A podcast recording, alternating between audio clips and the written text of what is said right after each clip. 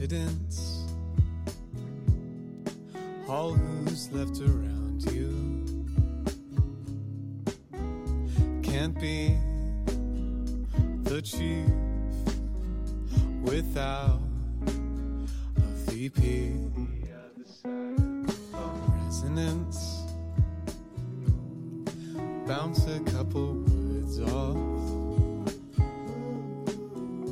I'll be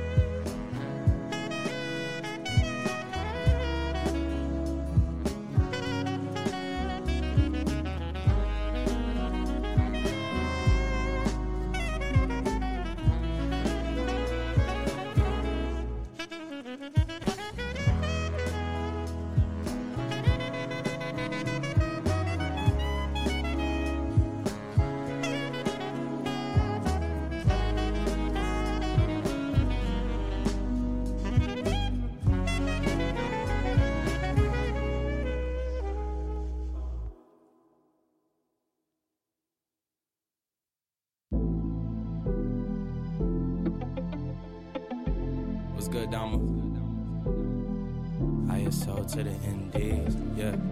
Open up the door, watch all the G's forward. Smoke clouds follow while we hit another quarter. 50s in a carry on, feel like a transporter. It's a privilege to know me, that's a hundred on my broski. One two punch, damn this thing hitting fully.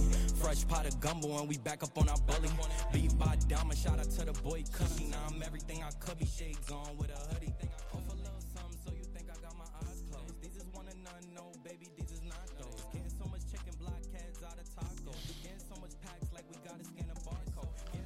Para marcar la diferencia en la vida de alguien, no tienes que ser brillante, rico, bello o perfecto.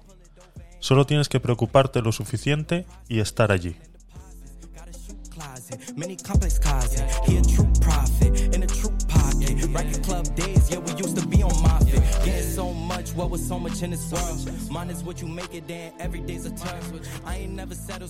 Solo tienes que preocuparte y estar lo suficiente allí.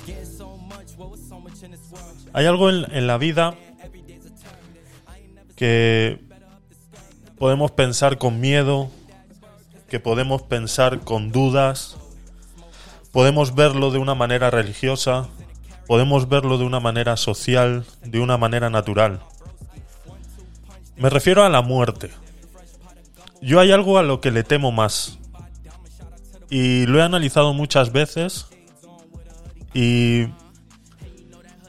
de todas las veces que he podido analizar este tema, siempre, a mi parecer, he llegado a la misma conclusión. Hay algo a lo que yo realmente le tengo miedo y no es a una enfermedad terminal, no es a saber el día en el que voy a fallecer, no es sufrir mientras eh, padezco una enfermedad.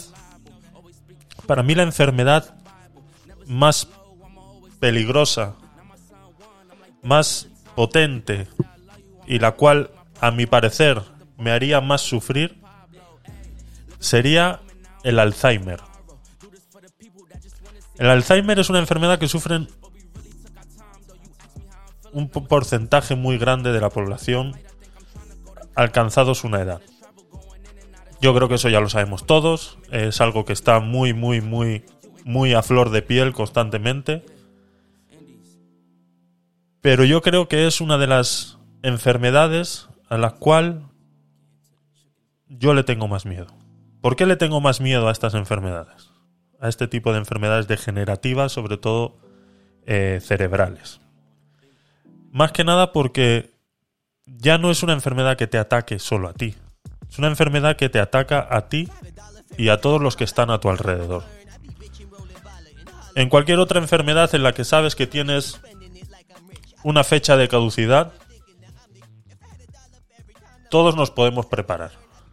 Tanto los que van a fallecer como la familia que tienes alrededor. En cambio, con un Alzheimer tienes que aprender a vivir con ello. Es algo que es algo que te consume el tiempo. Es algo que la familia alrededor del paciente tiene que aprender a llevar. Tiene que aprender a sobrevivir con ello. Y luego el paciente hay muchas veces que, el, que es a la parte que lo que más miedo le tengo yo es a olvidar, ¿no? Cómo estos pacientes van olvidando quiénes son, cómo tienen pequeñas lagunas lúcidas en las que se dan cuenta qué es lo que está pasando, o sea, darte cuenta de que sabes que esa persona que está enfrente tuyo es un familiar, pero no sabes quién es, por ejemplo. Sabes que la persona que está enfrente tuyo y que te está cuidando es alguien muy importante, pero tú no te acuerdas. No sabes quién es. Te pueden contar mil historias diferentes. Te pueden contar todo lo que han vivido. Te pueden enseñar fotos. Te pueden enseñar, ahora como tenemos las cámaras, te pueden enseñar videos y te pueden enseñar toda la documentación a vida y por haber para que tú intentes recordar. Pero aún así no recuerdas nada. Y la parte peor de un Alzheimer es ser consciente de que no te acuerdas de algo. Es una enfermedad dura. Es una enfermedad que todos conocemos, todos hemos oído hablar de ella, pero es una enfermedad que se sufre mucho en silencio. Es una enfermedad que el paciente es consciente, sobre todo en las, en las fases eh, eh, primigenias de la enfermedad, es una enfermedad que te va consumiendo, que sabes que tienes momentos de lucidez, momentos de olvido, tienes muchos vacíos en tu vida, de repente no sabes quién eres, de repente no sabes dónde estás. Es una enfermedad que en la que siempre la persona tiene que estar muy muy acompañada y en la cual se tiene que tener una una delicadeza muy grande. Hoy os he querido traer esto porque eh, hay un muchacho en, en, TikTok al que sigo que se llama Dani. Eh, es un muchacho con barba, seguramente lo habréis visto mucho. Y que eh, visualiza mucho este, este problema porque tiene a su abuelo con, padeciendo este tipo de enfermedades, ¿no? Y subió un, un sube bastantes vídeos eh, relacionados con este con este tema, ¿no? De sus experiencias que tiene con su abuelo y demás, ¿no? Pues lo va a visitar a la residencia, lo saca de paseo, etcétera, etcétera, etcétera, y se ve muy bien cómo es esta enfermedad eh, a flor de piel, ¿no? Es es es eh, se ve muy bien cómo este muchacho se encarga de su abuelo a tal punto que pues eso, ¿no? Que lo busca en la residencia, se lo lleva a centros comerciales y demás, ¿no? Ha subido unos unos TikTok que, que me gustaría eh, poneros ahora. Alguno es un poquito más largo que el otro. Pero eh, si, si podéis pasar por, por Twitch, eh, lo podréis ver. Si no, de repente escuchando el audio, lo podéis entender, ¿vale? El. Pero un segundito. A ver, pues siempre me pasa lo mismo con esto del, del OBS. El navegador, ventana. Cosas del directo.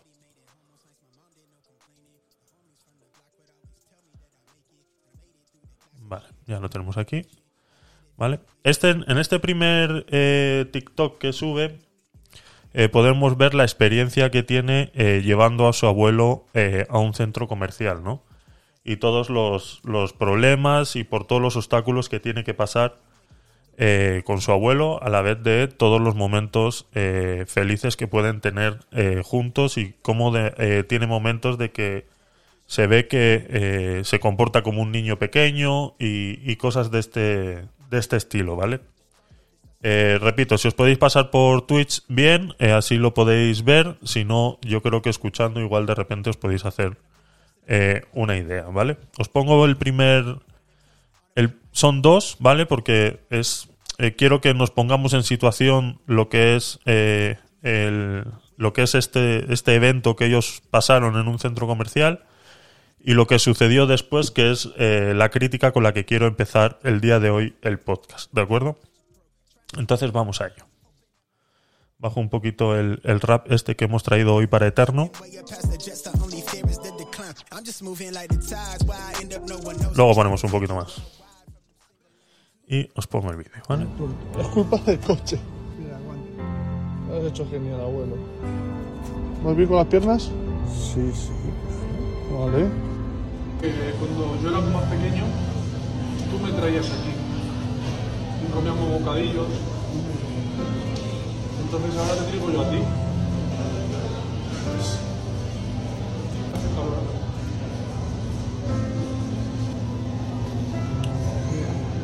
Cuidado que quema, ¿eh?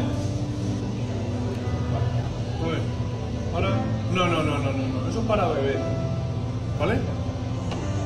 Es- Esto, con esto te puedo echar ketchup si quieres. Esto para limpiarse. Quiero que pruebes esto. Bebe, a ver qué te parece.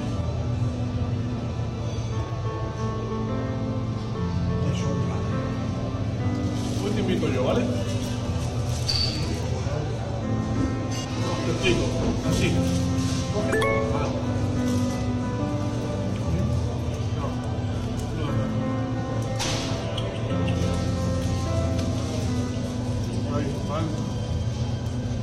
A ver, espera, espera, abuelo.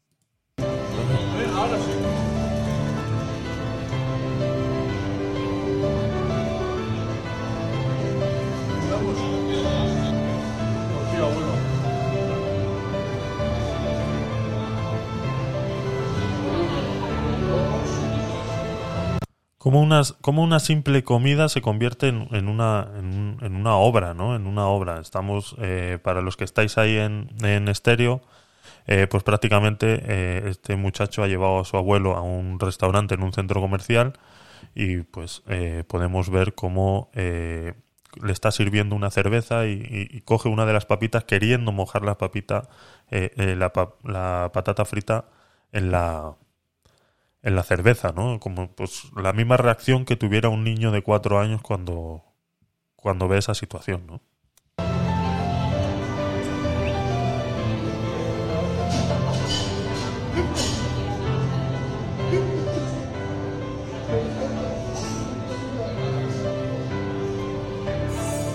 ¿Tienes frío? ¿Te pongo una chaqueta? Prisa porque nos mojamos, ¿verdad? ¿Tú crees que no sé dónde deja el coche, abuelo? No sé dónde deja el coche, macho. Perdóname. viendo. Vamos a meternos. Está. Te pongo la capucha. ¿Eh? A ver, Venga, venga. a ver. Eh, terminan en el, en el en el parking del centro comercial eh, perdiéndose entre los coches porque Dani no recuerda eh, dónde ha dejado el coche, ¿no? Y eso desata una serie de circunstancias, que es el, el- próximo vídeo que voy a poner, pero antes voy a poner vuestros audios, ¿vale? Eh, primero daros las gracias por estar ahí, eh, recordaros que todo esto está siendo grabado para YouTube, lo subimos a todas nuestras redes, que en modo de podcast, en modo de vídeo, y el enlace de arriba es de Twitch, por si queréis eh, visionarnos en directo, eh, lo podéis hacer, ¿de acuerdo? Voy a poner vuestros audios y luego os pongo el otro vídeo que es el que desata la crítica inicial de hoy. A ver, Eterno, gracias por estar ahí, te escuchamos. ¿Qué tal estamos, Javier? Un saludo, un saludo a los siguientes también, Lexnar, Edu. ¿Qué tal? Bueno, a todo el mundo, si va llegando gente, o al que escuche el audio en diferido, un saludo también para ti. Que yo creo que es de las enfermedades de estas que al final, el Alzheimer que estás hablando, ¿no? Que lo sufre más casi la persona que está al lado, ¿no? Que, que lo padece, ¿no? Porque al final, joder, tiene que ser doloroso, ¿no? Que, pues que un ser querido, lo que sea, pues que no sepa quién eres, ¿no? Que no, que no te recuerde. Eso es. O que le estés diciendo las cosas, no, oye, pues que, o que te diga, ven a, ven a, vamos a hacer esto, ¿no? Vamos a dar una vuelta, a hacer cosas juntos, ¿no? A, a cenar o lo que sea, ¿no? Y que le digas, si eso es lo que hacemos, o sea, si, si ya lo, ya lo estamos haciendo poco a poco. Igual verle, ¿no? Como le saltan las lágrimas, ¿no? Como igual dándose cuenta, ¿no? De, joder, me está pasando esto, ¿no? Pues hay cosas, hay cosas que igual pues son peores, ¿no? Por lo menos igual pues es triste olvidar, ¿no? Pero, pero bueno, yo creo que mientras no sea algo que sufras, que tengas un dolor así, es doloroso para el que está al lado, ¿no? Diríamos. Creo que es Bear Deduk en Instagram, ese chico creo que le yo. Es un sí. así grandote, como, no Sí. sé si medio hipster, así grandote, con tatuaje. que está es. muy fuerte, ya le he visto algún vídeo así llevando al abuelo y demás, que es el mismo del que hablamos. Un crack, la verdad que sí, que al final pues es una pena, ¿no? Eso es, eso es. Eh, correcto, estamos hablando de Bear Deduk, que en Instagram, TikTok, eh, eh, 28, ¿vale? Pues es un muchacho que su abuelo sufre Alzheimer y pues eh, sube a las redes sociales todos estos momentos de encuentro que tiene con él, ¿no?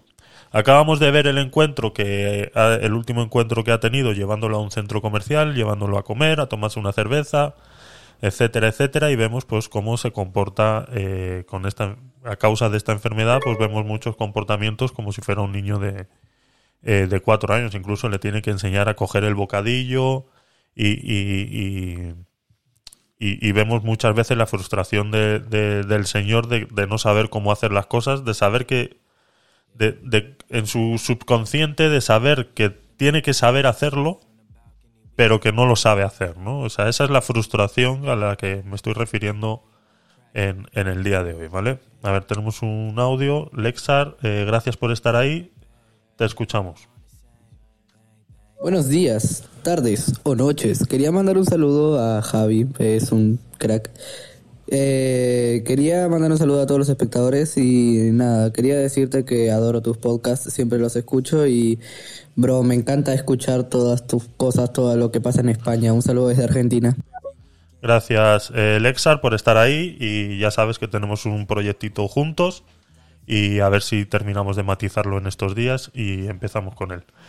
Eh, os pongo ahora el segundo vídeo, que es el que desata la crítica de hoy, del cual ya hemos hecho muchas veces críticas de este eh, de esta índole, ¿no?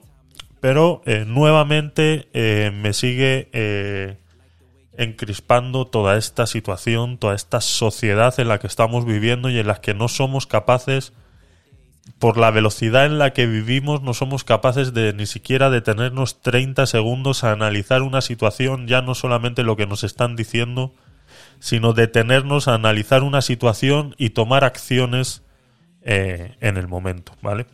Para los que eh, acabáis de llegar, hola Miguel, ¿qué tal? Gracias por estar. Eva, Doctor Poyarzábal, gracias por estar ahí. Edu, gracias. Lexar, Sky Gigles, que estás en Twitch. Eh, Eva, también estás por ahí por Twitch, gracias. Eh, tienes la espadita ahí para usarla cuando quieras. Entonces os pongo el, segundo vídeo, ¿vale? Y vemos el problema en el que se... eh, el problema en el que se desencadenó en el centro comercial a raíz de que no encontraban el coche para poder volver a la residencia, ¿vale? Acabo de llegar a casa que ni me he cambiado y no sé si estoy más decepcionado o más cabreado por lo que me acaba de pasar. Estoy con mi abuelo en un centro comercial, pasando una buena tarde. Nos vamos, vamos a por el coche, al parking. Era un centro comercial que yo era la segunda vez que iba. Me equivoco de parking después de estar 20 minutos andando. Mi abuelo anda mal, además, da pasitos muy cortos. eh, avanzamos súper despacio. Pues después de 20 minutos dando vueltas en el parking, me doy cuenta de que el coche está en la otra punta, pero en la otra punta. Y me dice mi abuelo, Dani, no puedo más. No puedo dar un paso más, por favor. Le digo, abuelo, no te preocupes. Quédate aquí, me quedo sujetándole para que no se tire al suelo. Cuando venga un coche, le paramos y no, y no va a llevar, ya lo verás. Encima pasaban pocos coches. A los cinco minutos pasa un coche rojo, le paro. Perdona, baja la ventanilla esto. Una señora de unos 40 años. Dime. Digo, mira, eh, estoy con mi abuelo, yo con mi abuelo del brazo, sujetándole. Digo, estoy con mi abuelo, me he equivocado, no encontraba el coche, estamos en la otra punta. Me saco las llaves, digo, mira, tengo aquí el coche, eh, tengo aquí las llaves, tú, de verdad, tú quieres al otro lado. No, no, no, no, no, perdona, perdona, perdona. Sube la ventanilla y se pira. Y eso es lo normal. Eso es lo normal.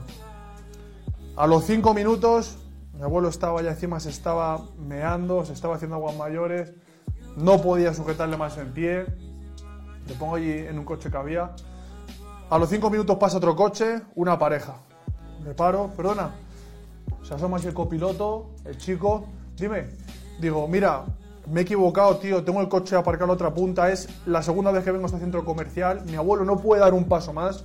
No puede andar. No le puedo dejar solo porque está enfermo y no quiero dejarle solo. ¿Te importaría llevarnos a los dos al coche? Digo, mira, tengo aquí el coche, las llaves del coche. Está allí. ¿Te importa? Uf, mm, tío, yo no conozco este centro comercial, me dice. No sé dónde está ese parking, lo siento. Y la novia. En plan, le-. Y eso es lo normal. Y eso es lo normal. ¿Por qué? Porque tengo barba y tatuajes. Es increíble. A los cinco minutos, un coche rojo también, un buen volumen. Me paro, baja la ventanilla, dos mujeres y una niña pequeña atrás, una sillita. Digo, perdona, digo, es la tercera persona que intento que, que me lleve a por el coche, que no soy capaz de, ir con mi abuela andando porque no puedo dar un paso más. Eh, mira, me pillas en otro momento, pero llego, llego tarde, no sé qué, eh, lo siento. Y yo, pues nada, no te preocupes, muchas gracias. Y es lo normal también. Y al final, he tenido que dejar a mi abuelo con unas chicas, una madre y dos niñas que me han reconocido por TikTok y se han quedado con él mientras yo por el coche.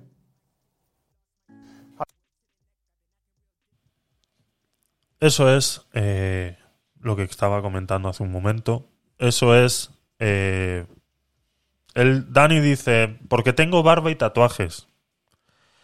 Eh, yo no sé si es porque tiene barba y tatuajes, porque la gente anda muy deprisa y no tiene tiempo, pero seguro que lo más fácil es echarle la culpa a Putin y a la guerra de Ucrania. Seguro que eso es lo más fácil. Es sencillo, es fácil. O sea, no sé por qué eh, nos complicamos la vida tanto de, de tú ver una situación. O sea, tú ver una situación de un muchacho con un señor mayor que te están pidiendo un favor y que tú no seas capaz de analizar esa situación, sino que la primera reacción sea no, no, no, no, no, no tengo tiempo, no sé dónde queda ese parking, ahora no puedo, la otra dándole con el codo al novio y dice vámonos, vámonos, vámonos, vámonos. O sea, ¿qué se nos pasa a la cabeza como sociedad cuando vemos estas situaciones? O sea, ¿por qué, como dice Dani, es que eso es lo normal? O sea, lo normal es no ayudar a otra persona. Lo normal es pasar olímpicamente de- del resto. De ir por la calle y creer que somos los únicos que vamos por esa calle. Esto lo podemos traspolar a 300.000 cosas. Lo comentamos en uno de los podcasts eh, primigenios eh, sobre una noticia de un señor que se desmayó en la calle y falleció congelado en la calle porque nadie le socorrió pensando que era un mendigo que estaba durmiendo. Simplemente era un señor que se desmayó, se golpeó la cabeza, quedó inconsciente y el señor falleció por el simplemente hecho de estar tirado en la calle. Y estamos hablando de una calle concurrida, pero debe ser que la gente pensaba, pues eso, ¿no? Que el señor era un indigente y que estaba tirado ahí. Y, y claro, y como es un indigente, pues no nos vamos a preocupar de qué está pasando, porque claro, como estamos acostumbrados a verlos tirados por las esquinas, pues no nos vamos a preocupar.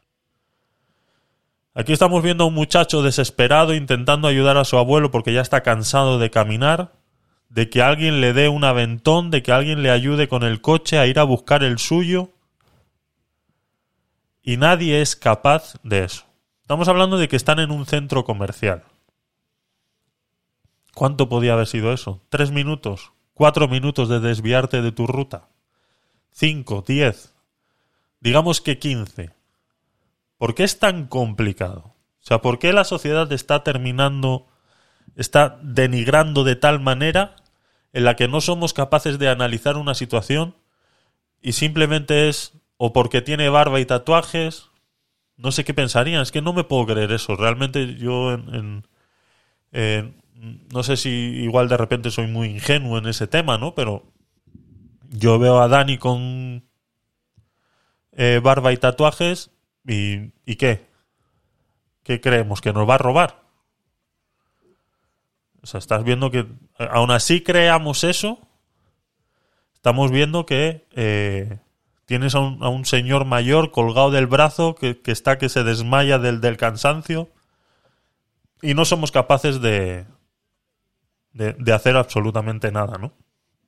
Hasta que, bueno, pues gracias a, a que él difunde estas situaciones, alguien lo reconoce eh, por TikTok y le deciden echar una mano. Entonces, eh, una vez más, las redes sociales han salvado una vida o qué? ¿Cómo lo vemos? O sea, es increíble. Es realmente que es una pena. No sé qué, qué, qué opináis vosotros de esta situación. Yo cuando lo he visto esta tarde eh, me ha calentado la sangre a tal punto que, que, que, no sé qué, qué- qué iba a hacer realmente, pero mm, no sé por qué a veces es tan complicado tender un poquito la mano, aunque te haga llegar tarde a tu trabajo.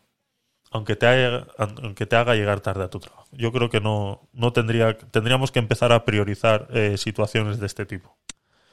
Eh, a ver, Eva, eh, gracias por estar ahí, te escuchamos.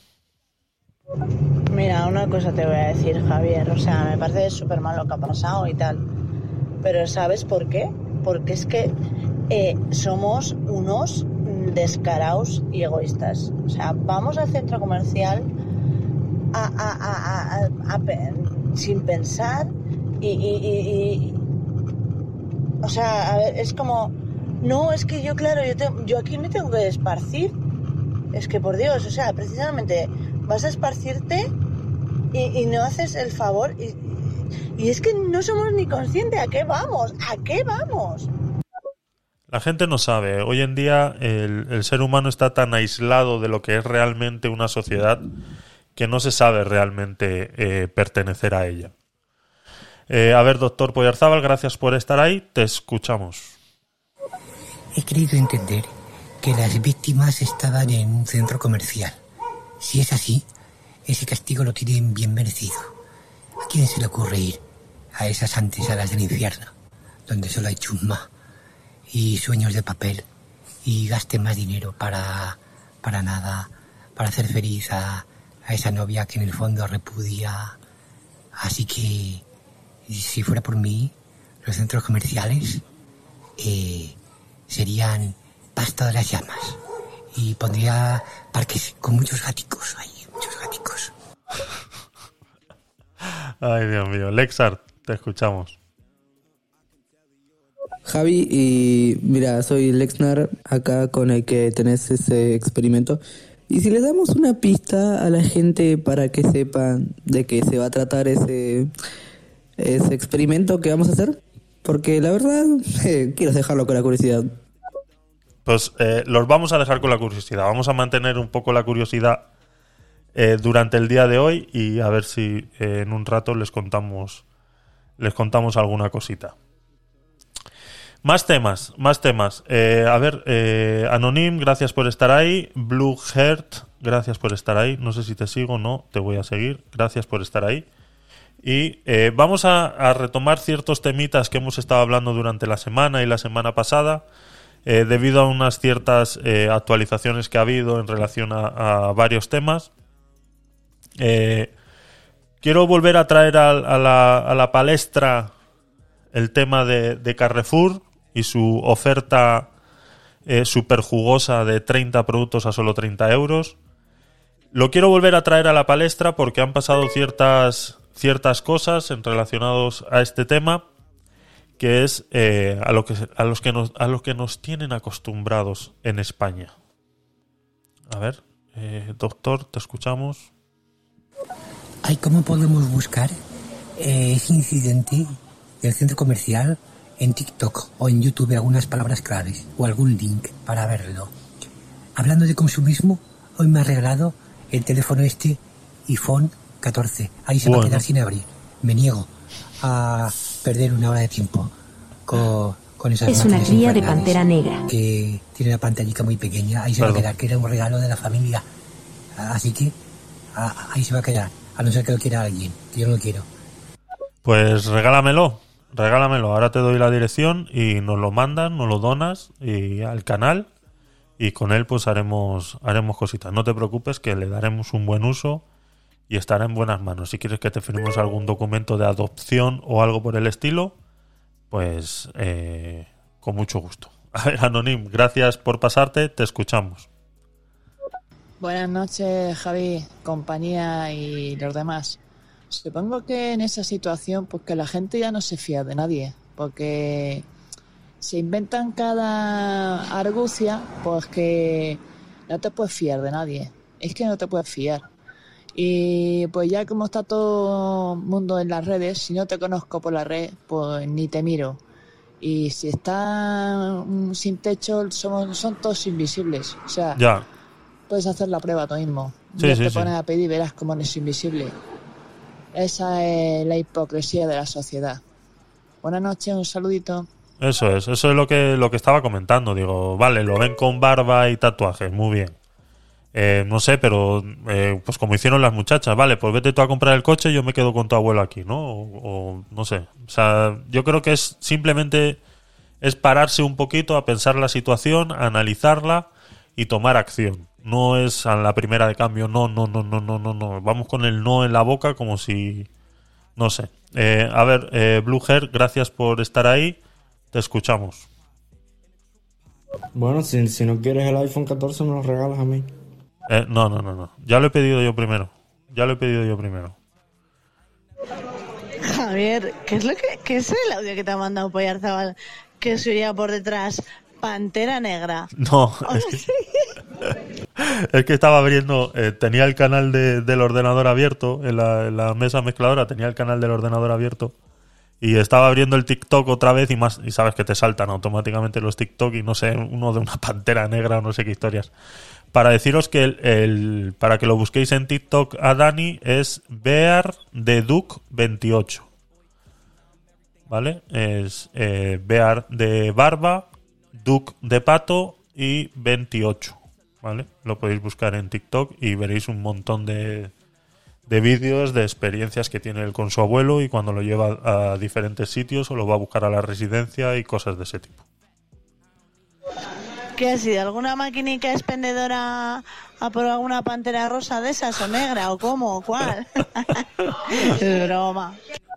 Eso lo tengo, eso lo tengo prohibido, lo tengo prohibido. Vale, tema Carrefour, tema Carrefour. ¿Cómo estáis con el tema Carrefour? Eh, ¿Habéis actualizado algo? ¿No? Vale, os actualizo yo.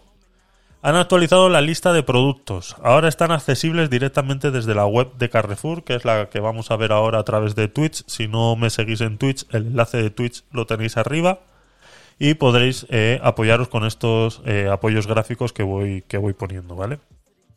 Han actualizado la lista de productos y, eh, como digo, ya están accesibles directamente desde la web. Aquí en la web de Carrefour, automáticamente en su página eh, oficial y principal de carrefour.es, eh, tiene un banner en el cual dice 30 productos a solo 30 euros. Si le damos clic en este banner, nos lleva a un compromiso Carrefour, medidas para ahorrar, eh, parte de su publicidad que ya estuvimos hablando la semana pasada. Y el lunes eh, este eh, empezaron ya con este con este despropósito al cual quieren hacerle reír la gracia al gobierno con esta decisión, ¿no? Dicen Carrefour, tenemos un compromiso contigo, por eso hemos creado una medida con la que vas a poder ahorrar cada vez que hagas tu compra. 30 productos a solo 30 euros, ¿vale? Eso no ha cambiado. Eso sigue siendo exactamente igual a lo que hablamos en la propuesta que hizo Carrefour la semana pasada. Los productos que forman parte de esta lista son productos presentes en cualquier despensa, ¿vale? Nos dan a entender que ya ahora mismo los productos que hay en esta lista, pues eh, nos pueden valer a cualquier tipo de eh, unidad familiar, ¿no? Empezando por solteros a eh, familias numerosas. Son de marca Carrefour, ¿vale? Para que te quede claro, que son, es marca blanca, Made in France, por lo que se garantiza la máxima calidad y se ofrecen con el precio más bajo del mercado. El precio de cada uno de los productos se mantendrá sin cambios hasta el 8 de enero de 2023. Cada producto de esta lista se puede adquirir de forma individual. Esto, como vemos, es lo que ha cambiado, ¿no? En la propuesta inicial del Carrefour, eh, veíamos que para poder eh, hacer uso de la oferta teníamos que comprar los 30 productos sí o sí. Ahora ya nos permiten, ahora lo que han hecho es esta misma lista, han hecho un apartado directamente en su web y en los supermercados me imagino que, estarán igual, apartados en un sitio. Y ya no estás obligado a llevarte eh, los 30 productos para poder comprarlos al precio en el cual la suma fuera 30 euros. Entonces, eh, ahora ya se pueden comprar individualmente y la oferta está hasta el 8 de enero de 2023. Dice Carrefour, sinónimo de libertad de elección. Ofrece estas 30 referencias entre miles de artículos de alimentación al mejor precio. Poder elegir es poder ahorrar. Pues lo que haré va a ser un gesto de bondad voy a comprar una cesta de esas del Carrefour y voy a incluir el iPhone 14 dentro. Y lo voy a enviar a África, a la gente que lo necesita, allá donde llegue, algún sitio donde pasen mucha hambre. Que eso es bueno, que haya apetito. Y ahí está mi gesto de bondad. No se lo voy a dar a ningún chavalín de que manda audios que dice que se lo mande para estar ahí pedorreando en las redes. Que no, que no. Eso, eso va para África junto con la cesta de alimentos. Eso es, eso es. Y el tema del chico este del abuelo de, que tiene Alzheimer y demás. O sea, lo que está haciendo con subirlo a TikTok, yo creo que más por darle difusión o visibilidad y demás, ¿no?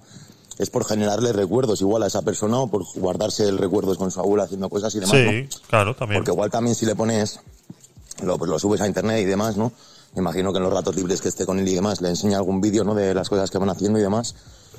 Pues igual un poco eso, ¿no? O sea, está, ya que tiene Alzheimer, que está perdiendo esos recuerdos que tiene, ¿no? De la familia y todo eso, pues yo creo que lo que está haciendo es creando recuerdos nuevos, ¿no? Como, como por así decirlo, y aprovechando pues el tiempo al máximo y, un poco luchando contra esa enfermedad, ¿no? Para, para que no sea tan, tan abusiva, ¿no? O sea, a la hora de, de pasar tanto tiempo con él, pues es lo que tiene que hacer, vamos.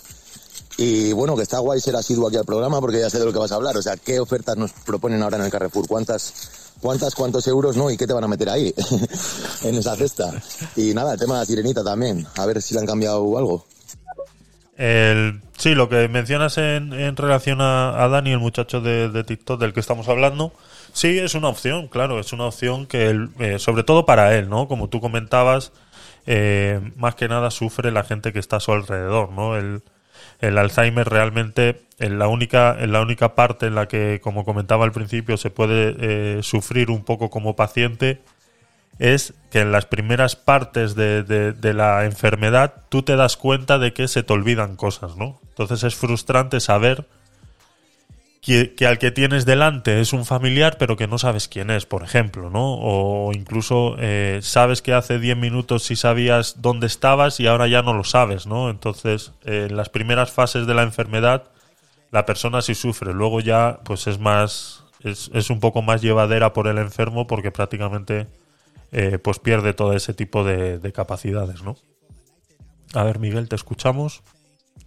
Yo he visto hoy que en el tema Carrefour la cesta de la, de la compra que propone la ministra se queda en 96 euros. Oye, teniendo en cuenta que yo me gasto como 500 o 600 al mes, yo se la compro. En serio. Vaya, vaya lo que nos tiene entretenido esta gente. La madre que los echó. Bueno, un besito a todos y un abrazo. Un abrazo, Miguel, gracias. Eh, pues eso que me comentas realmente no lo, no lo he escuchado. Hoy la verdad que las noticias no, no, he visto muchas hoy, eh, pero buscaré eso que comentas de los, de los 96 euros. Eh, Eva, eh, te escuchamos. Patrocinado por jabón líquido de manos aroma chicle. Diversión para todos los días. Limpia y cuida las manos con suavidad. Planeta Junior. Qué bien huele. Estoy en el baño de. ya que va de Carrefour, ¿no? Esto. Compramos una moto. La madre que me parió. Si es que de verdad. Ay, pues es un gesto muy bonito. Que un nieto lleve a su abuelo, que está enfermo de Alzheimer, a que recuerde sus últimas vivencias, por ejemplo, a un prado verde lleno de montañas, con un río. Ah, no, perdón. A un centro comercial infernal donde hay gente que le hace la vida imposible. Ese va a ser su último recuerdo, madre mía.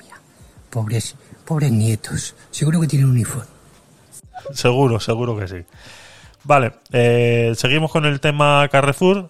Eh, 30 productos a solo 30 euros, ¿vale? Le damos clic aquí en Descúbrelos y ya vemos cómo en la página web nos desglosan eh, por categorías eh, los productos que hay, ¿vale? Aquí lo que ha cambiado, vuelvo y repito, es eso de los que ya no te obligan a comprarlos todos, sino que ya los puedes comprar por separado. Entonces, nuevamente eh, eh, se demuestra con esto que es una simple oferta, ¿no? O sea, que no hay más allá de querer eh, publicitarse, de aprovechar el, el momento en el que en el que la, la- la ministra hace un, un llamado a, lo- a los supermercados eh, queriendo topar los precios, porque al principio, pues ya sabemos cómo trabaja este, este gobierno, ¿no? Al principio te da la, parte catastrofística del, del tema, ¿no? Te dice que te va a topar los precios, levantamos todos la voz, nos quejamos, los que, bueno, eh, tampoco todos, ¿no? Porque estará luego la parte de que, de que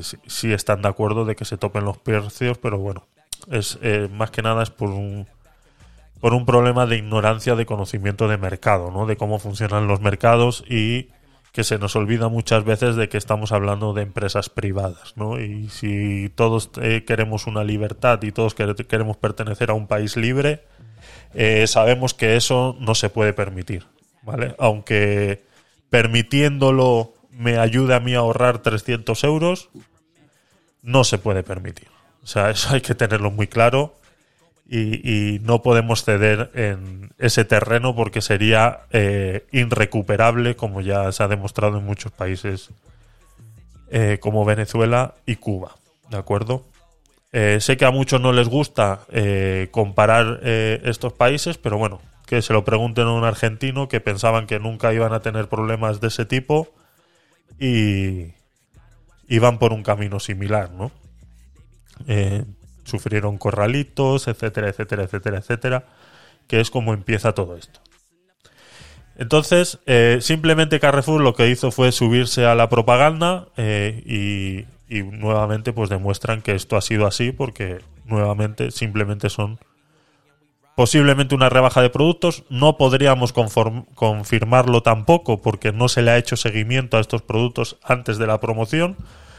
Por lo que si la sal marina, que dice aquí, ahora está a 25 céntimos el kilo, mm, antes a qué estaba.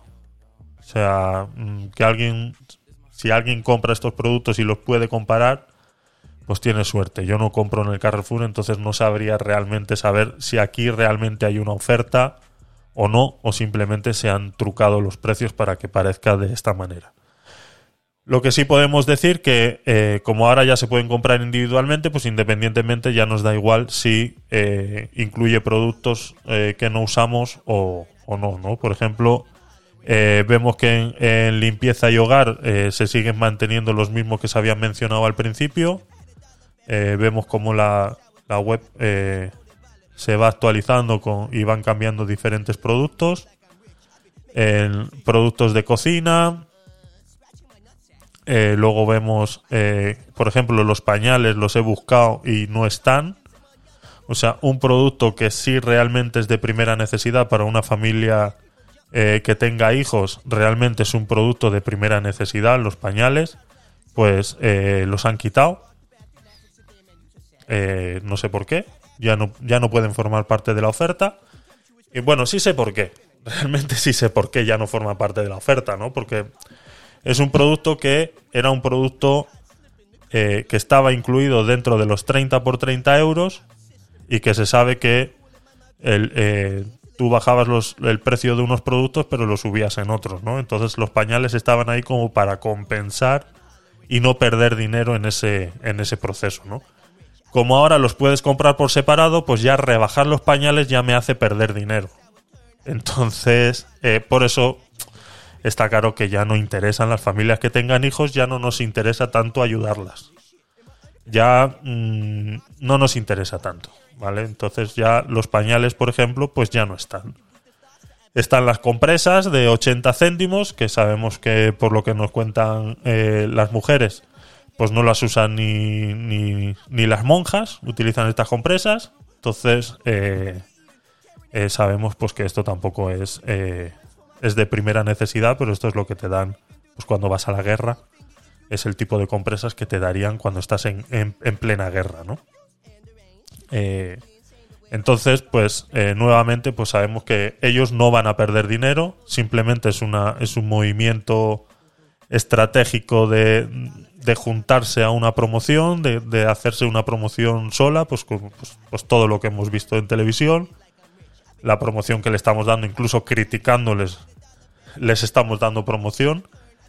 Y, y bueno, lastimosamente, esa es la realidad. Esa es la realidad. ¿no? Y como comentábamos eh, la semana pasada en relación a este tema, ellos son de la cadena productiva eh, los que más ganan, ¿no? los que tienen el mayor margen y los que sí realmente podrían hacer algo eh, para solucionar esta, esta inflación o esta crisis y realmente poder ayudar pero nuevamente ya lo sabemos que no existe la buena fe dentro de estas de estas empresas igual que la, igual que los bancos o igual que las que las eléctricas eh, sabemos cómo funcionan no entonces es imposible eh, o es, o, es, o es soñar mucho creer que estas empresas realmente van a hacer algo, ¿no? Entonces, por eso yo proponía la semana pasada cuando hablábamos de este tema es que yo entiendo que una empresa eh, no quiera perder dinero, ¿no? Y, y Carrefour no es una ONG, ¿no?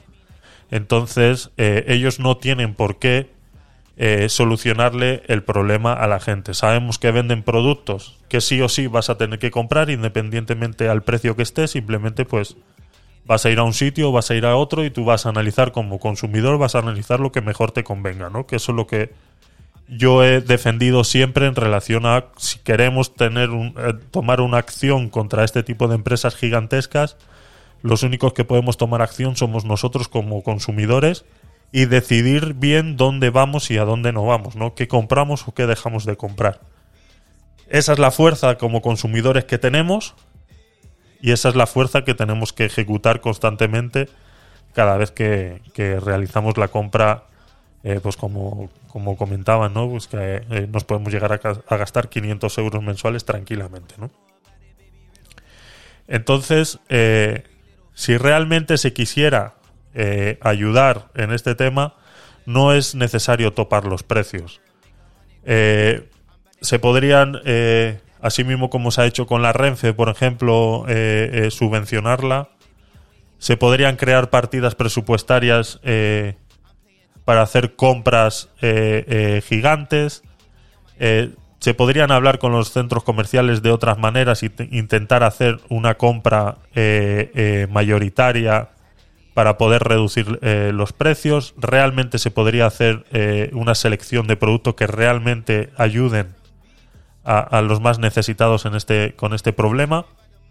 O incluso, como lo dije la semana pasada, que bajen los productos de primera necesidad, que realmente sean de primera necesidad, que realmente un experto eh, eh, se pueda reunir y decir esto es realmente lo que se podría y que sea una canasta realmente eh, que solucione el problema a la gente mensualmente, que se pueda comprar cuatro veces a la semana, por ejemplo. Y no hablamos de 30 euros, pues hablamos de 50, 60, 80, 90 euros, cuando ya a veces pues te gastas 150, 200 euros por semana. eh, alguna familia con, con hijos pues pueden llegar a gastarse eso, ¿no? Y, y que esos productos se, se rebajen el precio y ellos eh, recuperen en cierta parte el dinero de, de otra manera, ¿no? O incluso subvencionar eh, parte de- de- del producto hasta cierto valor y si luego sube de precio que sea el, el establecimiento quien corra con, el, con, la subida de precios, ¿no? Porque sabemos que la subida de precios al fin y al cabo va a suceder en el momento de que si topan los precios, eh, automáticamente eso genera una escasez y, y- y vuelven a subir los precios, ¿no? Entonces por eso es, es un- el perro que se muerde la cola constantemente, ¿no? Entonces tiene que haber otro tipo de, de, de acciones, ¿no? En las cuales, eh, pues eso, ¿no? De repente, pues eh, bajarle el precio a los pañales y subir el de la cerveza tres céntimos. A mí no me importa que me suban la cerveza tres céntimos, me explico. Al final, yo creo que podemos ser un poco eh, condescendientes con la situación y muchas veces nos suben los precios de las cosas y no nos damos ni cuenta, ¿no? Entonces a veces eh, este tipo de productos no... e intentar compensar un poco la balanza en ese sentido. No sé qué opináis vosotros, voy a poner los audios que habéis estado mandando eh, ahora y, y comentarme un poquito si tal. En Twitch eh, lo podéis hacer en el chat, ¿vale? Y en estéreo, pues ya sabéis que- lo que tenéis que hacer. Miguelito, es mucho dinero. 600 euricos al mes en alimentos. Al no ser que sea una familia numerosa o una pareja que tenga, no sé, una negrona embarazada de mellizos, etcétera. Yo creo que no cocinas y compras cosas precocinadas que no son buenas para la salud. Te animo a que tires de olla express y de lentejas y de legumbres y comida sana, que sale mucho más barato, que seguramente esos productos no los incluyeron en la cesta esa.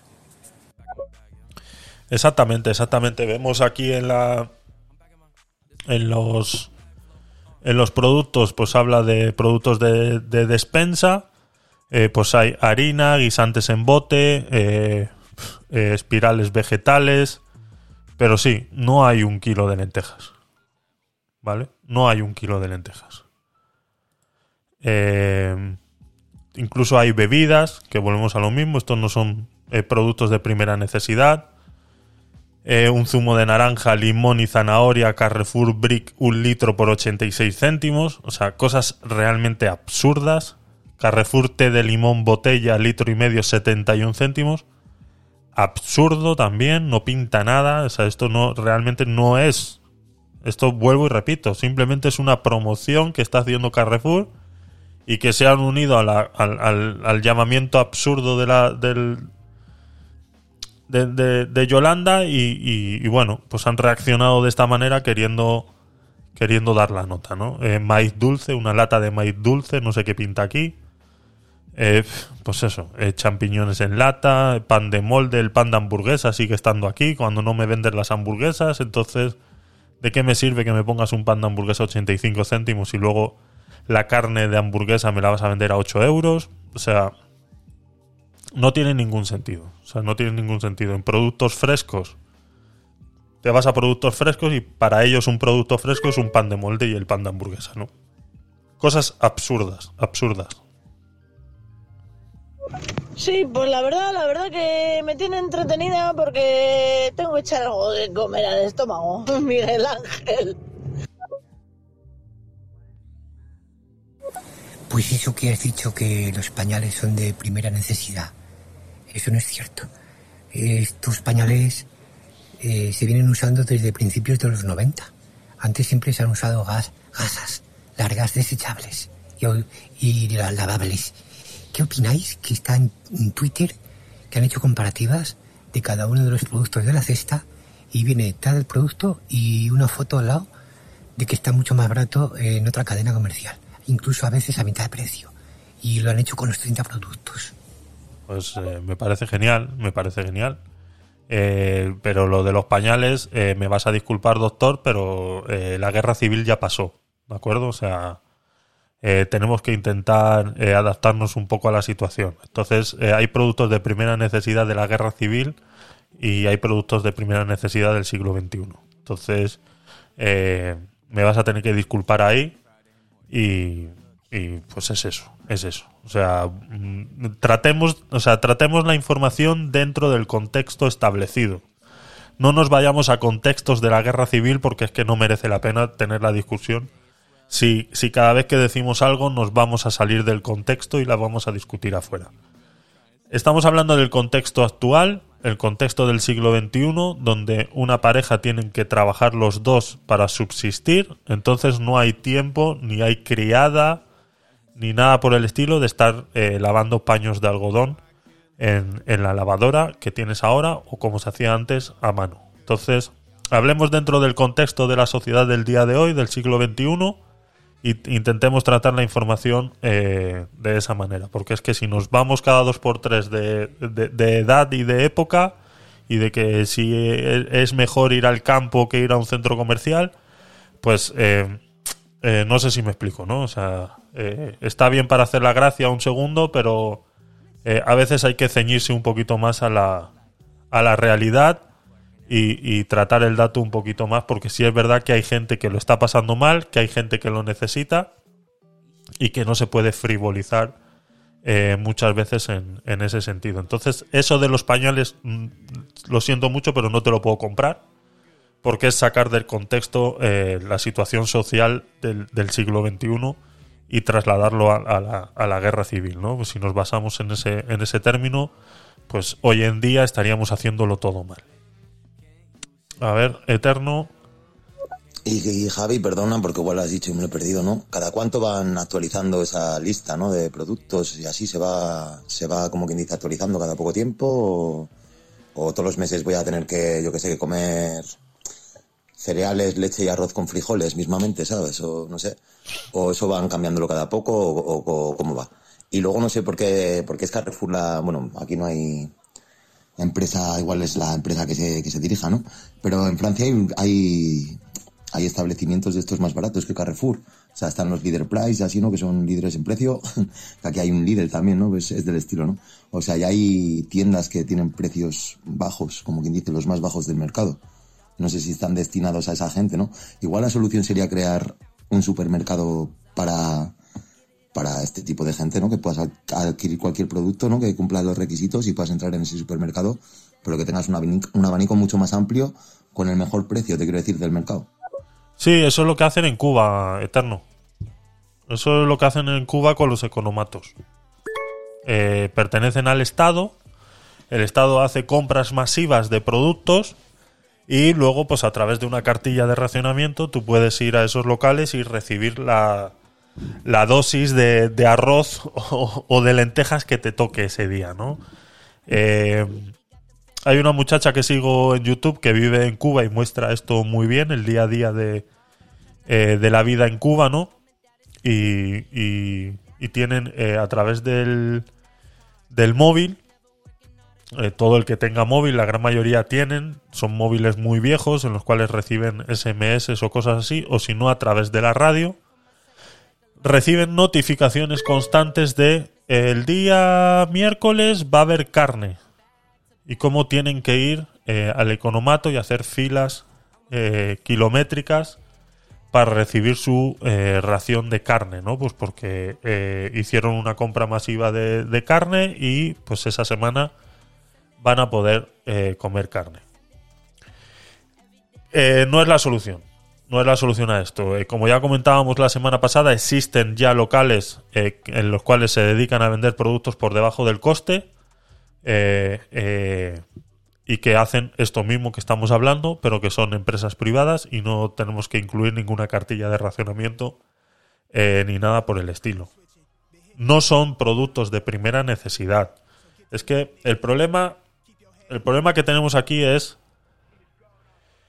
¿Qué son productos de primera necesidad? Estamos en un, estamos en Europa, entonces los productos de primera necesidad son eh, eh, muy diferentes para, para, sobre todo para los diferentes países, ¿no? Veíamos la semana pasada la, la, cuando en Francia hicieron esto más o menos parecido o mejor, podríamos decir que lo hicieron mejor y que lo hizo Carrefour, que lo vimos la semana pasada con la canasta básica eh, de productos básicos eh, en 18,90, donde ya había carne fresca, pescado, eh, cerdo y ternera y, y cosas así. Y, y lo vimos como, como eso pasó en 2011 en Francia, ¿no? Eso sería lo ideal que hiciera un supermercado si realmente tuviera las ganas eh, de hacerlo sin que el gobierno tuviera que formar parte del tema. Se tiene que crear un menú y eh, proponerle a las grandes superficies a ver qué tú puedes hacer con esto. O sea, dime qué puedes hacer con esto, ¿no? Que el, el Estado vaya y diga, a ver, dime qué tú puedes hacer con esto. Porque es que son empresas privadas. Es que el problema que no, que, que no logramos entender muchas veces es eso, ¿no? Que son empresas privadas, ¿no? Se habla de, es que incluso hablas con un, con un ganadero y es el primero que te dice que, que no está de acuerdo en topar los precios, ¿no? Porque si ya ellos les dan, eh, eh, por ejemplo, eh, lo hemos visto con las ganaderías, ¿no? Y la leche y demás, ha salido mucho estos días en televisión, eh, que hay muchos ganaderos que están sacrificando las reses de, de vaca lechera porque le compran la le, eh, le compran la leche a pérdida, ¿no? Entonces, eh, con el costo adicional de, del heno y todo lo demás de la alimentación, por los problemas que hay en Ucrania y todo lo demás, porque sabemos que la gran mayoría de los cereales y todo eso con lo que se alimentan las reses, pues vienen de, de Ucrania y de estos países de por ahí. Entonces eso les ha subido el precio eh, exorbitadamente y para ellos ahora mismo es más barato matar la res que ordeñarla, ¿no? Si agregamos a todo eso que le topes el precio en el supermercado, al supermercado le topes el precio de venta, que al final es el que el que vuelvo y repito, es el que más gana en relación a este sentido, ¿no? Es el que más el que más beneficio tiene, ¿no? ¿Tú te crees que ellos no van a transmitir ese tope al resto de la cadena? Y entonces es cuando te salen los, los, los simpatizantes de este tipo de idea y te dicen, no, pero es que el gobierno tiene que estar para eso, ¿no? Para que. Para, para prohibirles a que, a que le transfieran ese, ese coste al, al resto de la gente, ¿no? Como hablábamos del impuesto a las eléctricas o del impuesto a los bancos, ¿no? Pues no, pues el gobierno ha dicho que le va a poner un impuesto a las eléctricas y le va a poner un impuesto a los bancos y además se va a encargar de que este impuesto no se traslade a los usuarios. Eh, eh, a ver, el gobierno no es capaz ni de atarse los cordones. Cualquiera que está en el gobierno no es capaz ni de atarse los cordones. Entonces, ¿cómo va a ser capaz? O sea, no son sea, es que estamos, o sea, es que estamos tratando con corruptos. O sea, no sé si nos damos cuenta que el gobierno son una panda de corruptos y que lo único que te están diciendo es lo que tú quieres escuchar. Porque vuelvo y repito, el modus operandum del gobierno actual, y digo del actual, pero ha pasado siempre, pero del actual es porque es más descarado, ¿no? De ver cómo lanzan una noticia al aire, ven las reacciones y luego hacen eh, las correcciones, ¿no? Cómo se van corrigiendo ellos mismos en relación, pues como eh, hemos traído el ejemplo aquí muchas veces del, de- del tema de los aires acondicionados a 27 y de la calefacción a 19, ¿no? Cuando ellos dijeron que el, el aire acondicionado tenía que estar a 27, eh, salimos los que tenemos un, que hemos leído un poco, salimos diciendo que eso era imposible porque ya mismo el, en el mismo eh, eh, estatuto de los trabajadores ya establece las temperaturas a las que puede o no trabajar diferentes eh, rubros estipulados, ¿no? Lo hablábamos con los con los fallecidos de barrenderos, ¿no? Que, que fallecieron por golpes de calor y demás.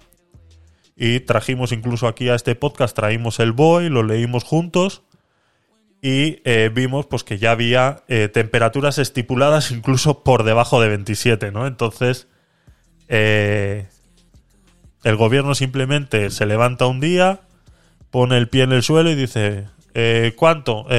Pues yo creo que 27. Pues tira, 27. Reaccionamos todos y vemos como cuatro días después dicen, bueno, no, lo vamos a ajustar y ahora va a ser 25. Bueno, pues este ejemplo vale para todo, ¿no? Yolanda Díaz sale diciendo vamos a topar los precios, salimos todos diciendo que es una locura y ahora ya no es topar los precios, sino es intentar llegar a un acuerdo con las grandes superficies de supermercados para ver qué podemos hacer. ¿En qué ha quedado todo? En esto que estamos hablando. En que Carrefour se sube al carro de una promoción poniendo productos eh, que no son necesarios. Mientras tanto, la gente tiene que seguir comiendo. Y eso a ellos les, les da exactamente igual. Entonces, eh, eh, pues eso que estaba comentando el doctor, pues me parece genial que se ponga, que se abra un hilo de Twitter y se diga, pues mira, este producto que dice el Carrefour está a un precio y aquí está otro, ¿no? Y que nosotros como consumidores seamos los que les presionemos a ellos a que ejerzan estos cambios. Es la única manera realmente viable de seguir manteniendo una libertad, de seguir siendo dueños de nuestras vidas y conseguir cosas. Porque si esperamos que el gobierno no lo solucione, ya sabemos lo que puede pasar. Y si no hacemos nada, pues ya sabemos lo que está pasando. Entonces, eh, como consumidor, eh, yo lo he defendido muchas veces aquí en este podcast, como consumidor somos los que podemos tomar acción. Pero hay que ser eh, activos en este tema. ¿Vale? No tenemos que ser indiferentes, tenemos que ser activos en este tema. Entonces, ¿un producto de primera necesidad? Sí, son los pañales. Es un producto de primera necesidad. Y tiene que venir una gran superficie y decirlo, esto es de primera necesidad y van a estar a este precio. No te estoy, no te estoy pidiendo los ultra absorbentes ni nada por el estilo. Así mismo como me has puesto las compresas de 80 céntimos, que son los que daban en la, en la guerra civil, pues eh, dame los, los pañales. Es así. O sea, es fácil. A ver, eh, pongo los audios, Eva. No me he enterado de lo que ha dicho Poyarzábal, del contexto. ¿Qué ha pasado? ¿Qué ha dicho? Buenas noches de parte de Runa. Luego romper una lanza por las tiendas de proximidad, que son mucho más baratas, sobre todo eh, frutas y legumbres. En calidad. Pero claro, la gente no quiere cocinar y prefiere comprar cosas, en teoría, más baratas en grandes superficies. Como si el centro comercial fuera algo de primera necesidad, ¿verdad? Y recordemos que, ciñéndonos al presente, solo el 35% de la población mundial usa papel higiénico y, en y mucho menos eh, pañales para niños. En este caso, eh, me parece una frivolidad decir que los pañales son un producto de primera necesidad. Cifras cantan. Eh, no voy a seguir con ese tema de los pañales. Para entrar un poquito en el, en el juego de los centros comerciales, los centros comerciales son un, un, un subyacente de la vida del siglo XXI. Yo defiendo los, los, locales de, proximidad, eh, fruterías, carnicerías. Han abierto una aquí en mi barrio muy buena, la verdad. Si es verdad que no pueden competir en precios con un centro comercial y todos sabemos por qué. Eh, creo que no, no hace falta explicarlo eh, mucho. Pero sí son de, de- mayor calidad.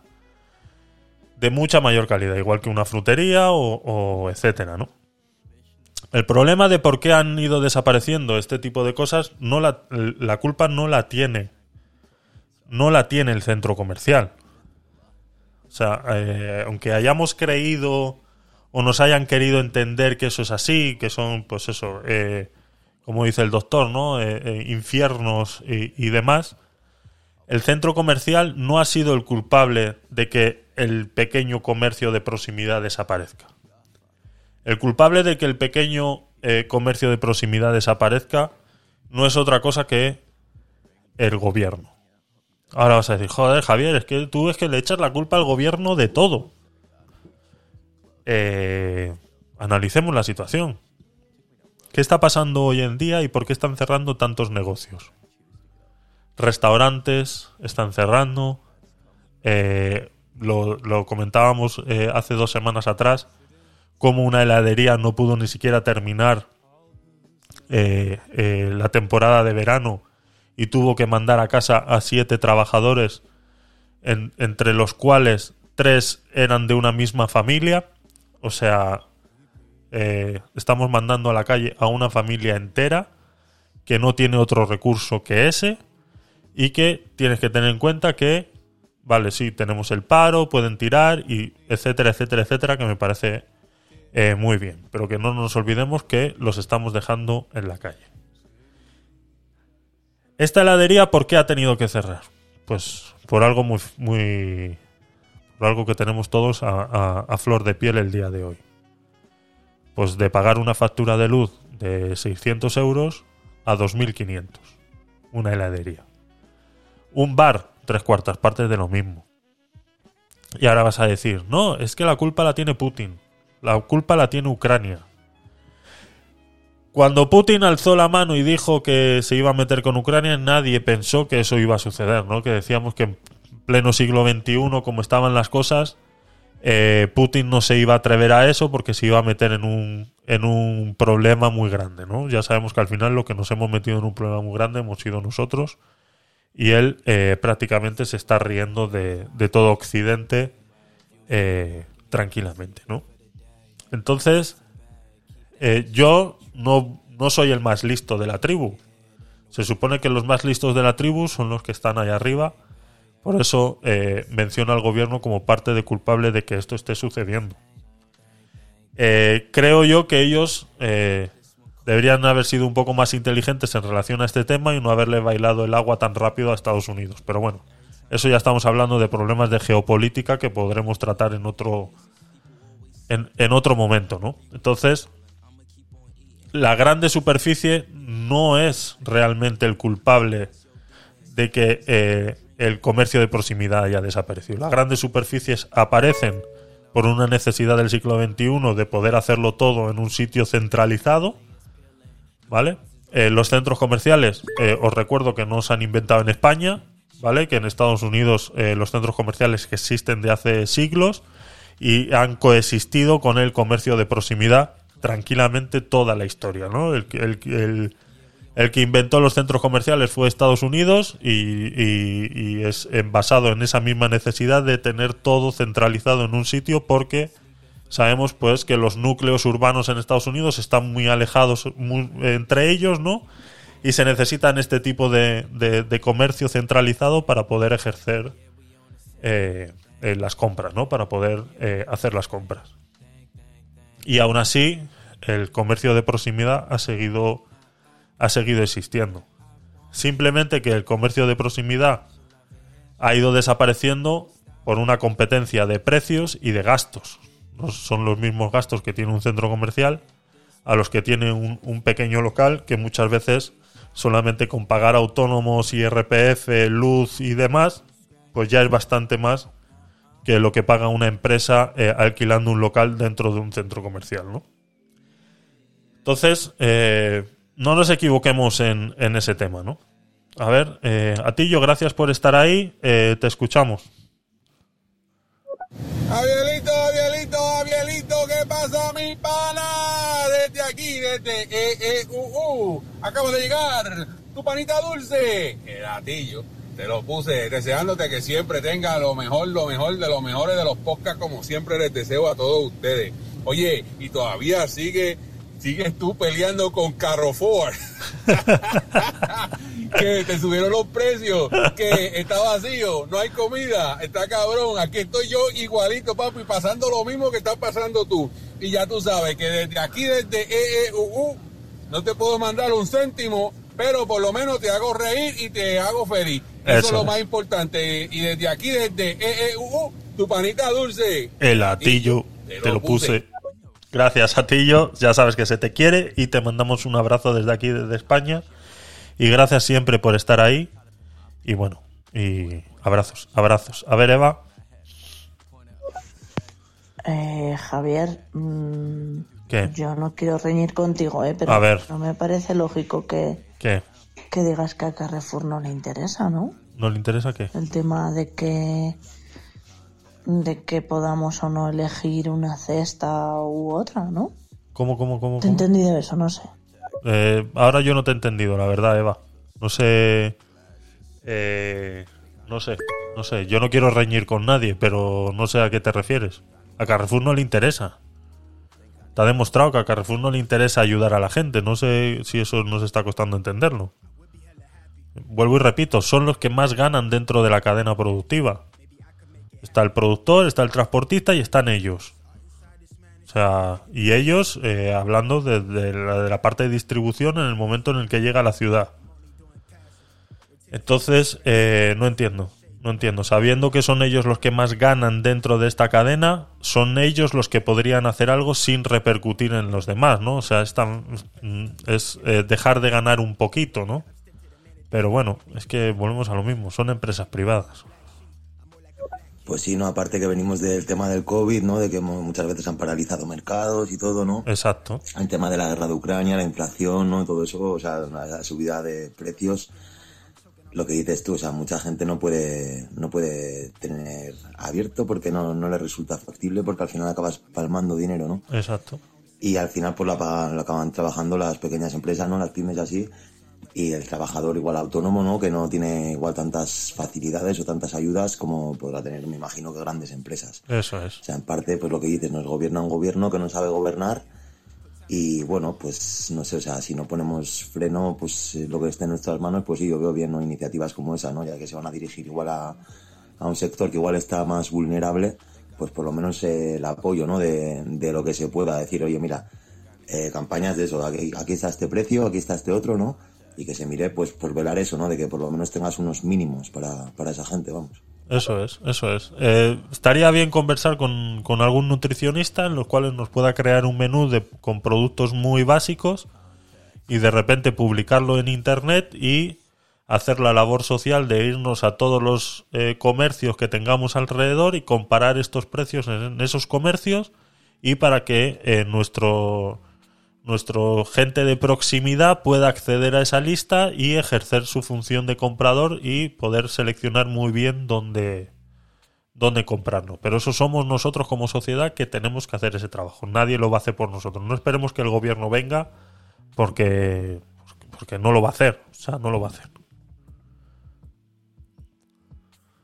Sí, eso es como cuando Donald Trump le dijo a los alemanes que no dependieran del, de- del gas ruso Exacto. y ellos se dedicaron a depender del gas ruso y mira cómo los tienen ahora, los tienen cogidos por el mango, papi.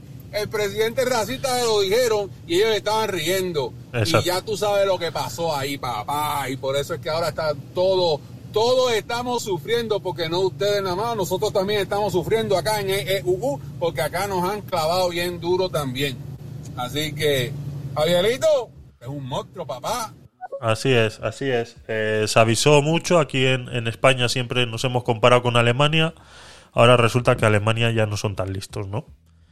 Eh, resulta que ahora los más listos de Europa son- es Francia por no haber cerrado las plantas nucleares y Alemania pues pues ha dependido tanto y los países de su alrededor han, han dependido tanto de del gas ruso que ahora se encuentran en esta situación pero como todos eh, somos Europa pues eh, en mayor o menor medida lo estamos sufriendo no y bueno pues eso resulta que ahora pues no son los no son los más listos, ¿no? Eh, Entonces, los alemanes también a veces se equivocan y esto ha sido una equivocación muy grande.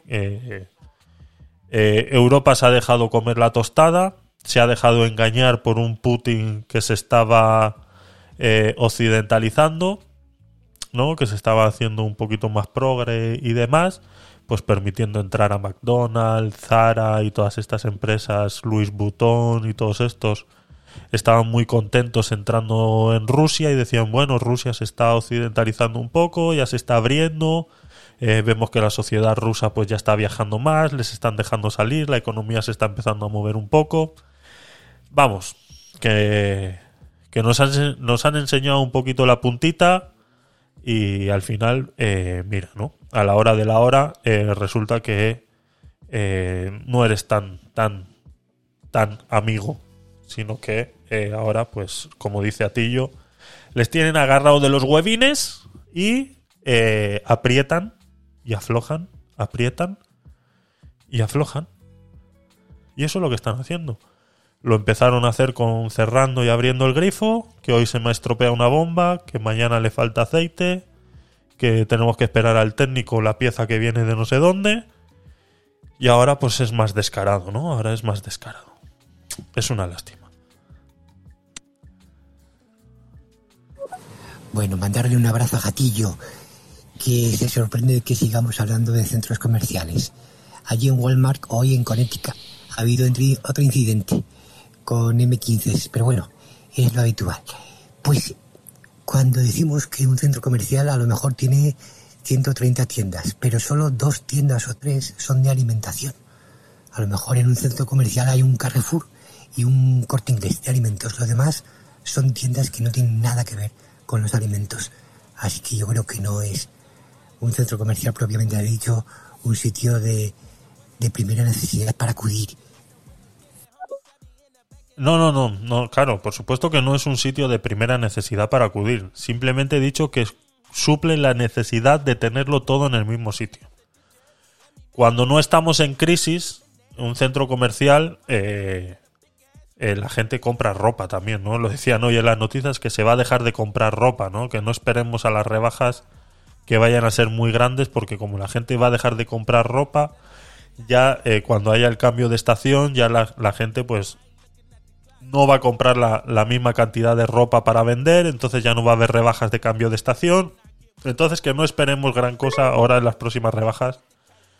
Por eso, ¿no? Porque como estamos entrando en una crisis, eh, eh, estamos volviendo ahora mismo, ahora mismo, eh, según los datos que yo manejo, estamos, eh, eh, bueno, eh, para los que no sabéis, eh, Edu, que eres nuevo por aquí, igual Miguel, igual no me has escuchado alguna vez. Yo tengo una empresa de marketing y entonces llevo varias páginas web de varias tiendas online aquí en España. Entonces manejo ciertos datos de, de flujo de entrada de pedidos y demás, ¿no? Y te puedo decir que ahora mismo eh, la entrada de pedidos de estas tiendas online estamos regresando a cantidades de pedido y de, promedios de carritos de compra del 2018. Incluso eh, antes de la pandemia, ¿no? Porque tenemos que ver que la pandemia pues sí ayudó mucho a las tiendas online. Eh, a los comercios que tuvieran tienda online pues les ayudó bastante porque se aumentó muchísimo las ventas en la pandemia de, en, en tiendas online, ¿no? Pero ahora mismo estamos eh, a niveles de 2018 y cayendo, ¿no? Entonces estamos entrando realmente en una recesión. Está empezando un- un- una recesión. Los productos, eh, em, productos de, de ropa y demás vemos cómo han decaído eh, eh, un montón eh, y productos pues ya de alimentación y demás se están manteniendo, pero los carritos de compra han bajado a niveles de 2018. Entonces, estamos entrando, estamos entrando. Y, y ya no sé lo que os estaba diciendo. He perdido el hilo.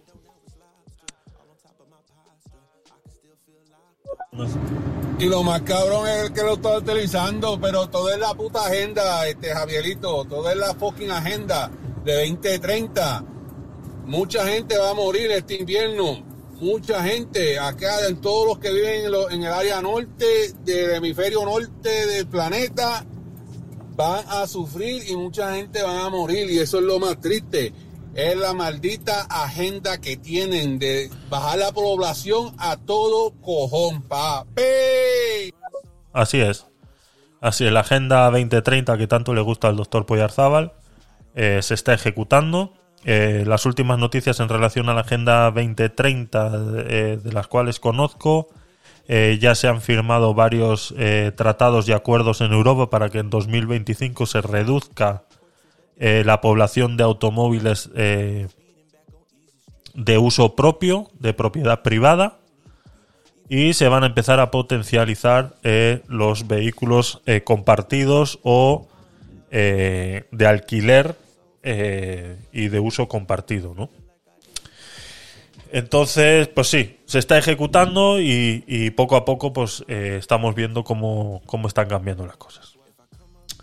Vale, más cositas. Mira, Eterno, Eterno. Escucha, escucha.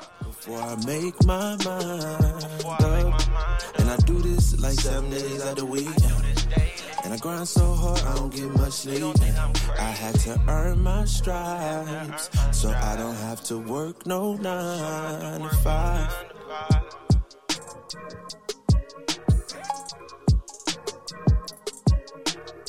Ahora vamos a ser testigos de. Vamos a volver.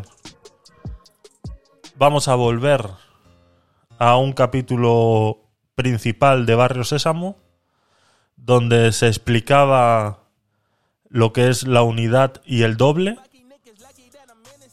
No sé si os acordáis alguno de, esa, de ese capítulo de Barrio Sésamo. Yo me perdí algunos, pero en este sí es verdad que estuve muy atento y sé, sé realmente lo que es la unidad y lo que es el doble. Entonces, eh, vamos a ser testigos eh, de una clase de un minuto con 17 de ir recordando eh, a un capítulo de, de Barrio Sésamo explicando esto, ¿de acuerdo? No os perdáis detalle. Uy, espera, espera, espera. Muchos botones para mí solo. Creo que hay un compromiso firme por parte de este Gobierno, que es un Gobierno feminista y que tiene como uno de sus ejes fundamentales de desarrollo de políticas públicas la institucionalización y el blindaje, no solamente del Pacto de Estado, sino de toda la arquitectura institucional, como les decía, al máximo nivel normativo. Piensen que se acaba de aprobar la ley solo sí es sí, que establece nuevos derechos y, por tanto, nuevas obligaciones para el Estado en materia de garantía y protección de esos derechos para las mujeres que son víctimas de violencias sexuales. Pienso en las mujeres, en las madres protectoras, en la violencia vicaria, pienso en la violencia digital. Sí, creo que hay un firme compromiso por parte del Gobierno, por parte de las Cortes Generales.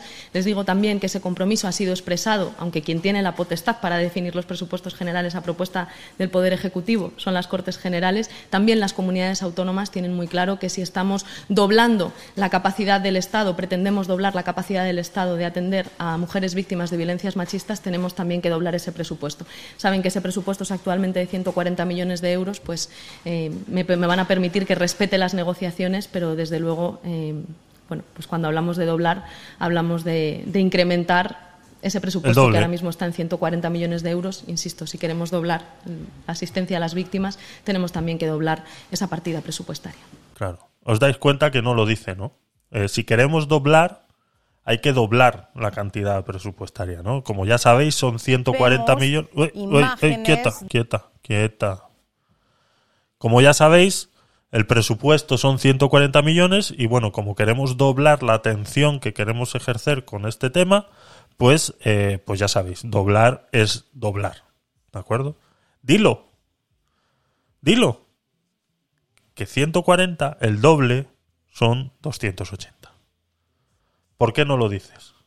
¿Por qué tienes miedo a aceptar que el doble de 140 son 280?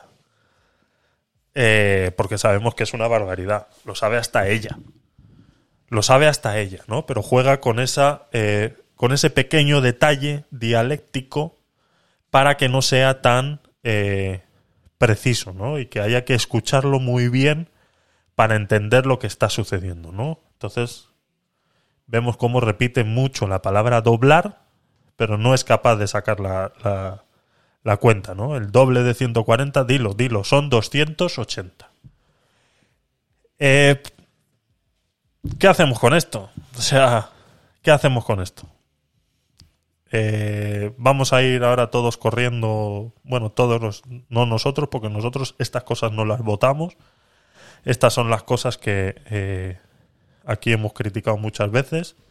Y es que nuestro voto al final eh, no vale para nada, ¿no? El sistema que tenemos político en este país, pues eh, ir a votar y ejercer nuestro voto, aunque nos hagan creer que es importante que vayamos, al fin y al cabo eh, no vale para nada, ¿no? Porque al fin y al cabo las decisiones que realmente se toman la toman entre ellos, ¿no? Entonces pues ella, como dice, está en negociaciones. ¿Con quién? Con ella misma. Porque mm, volvemos a lo mismo.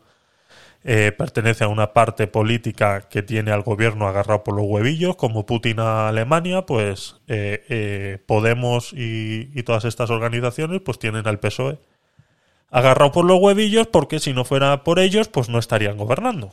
Entonces ya sabemos que la negociación realmente está sucediendo entre ella y su sombra.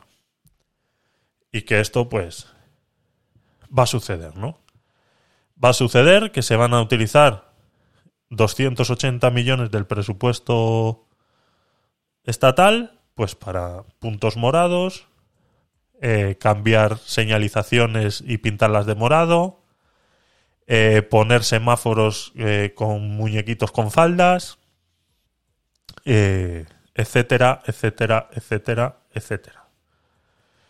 Y seguir manteniendo chiringuitos de esta índole de asociaciones que se supone que ayudan a las mujeres y que luego vemos pues que en realidad eh, ayudar ayudan poco, sino simplemente es un coladero eh, de dinero. Se ha creado eh, un, un- se, ha creado una rama por donde diluir un poco más el dinero, ¿no? Entonces, si 140 millones no era suficiente,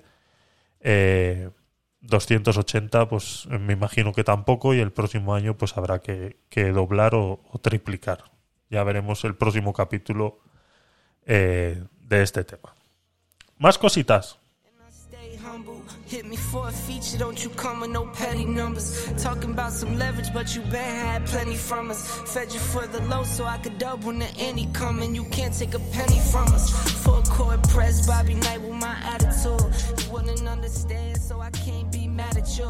Ya sabéis que aquí nos vamos de un extremo al otro. working for the 10, had the rest to the 10 and 2. You know about that? And that made me a better man.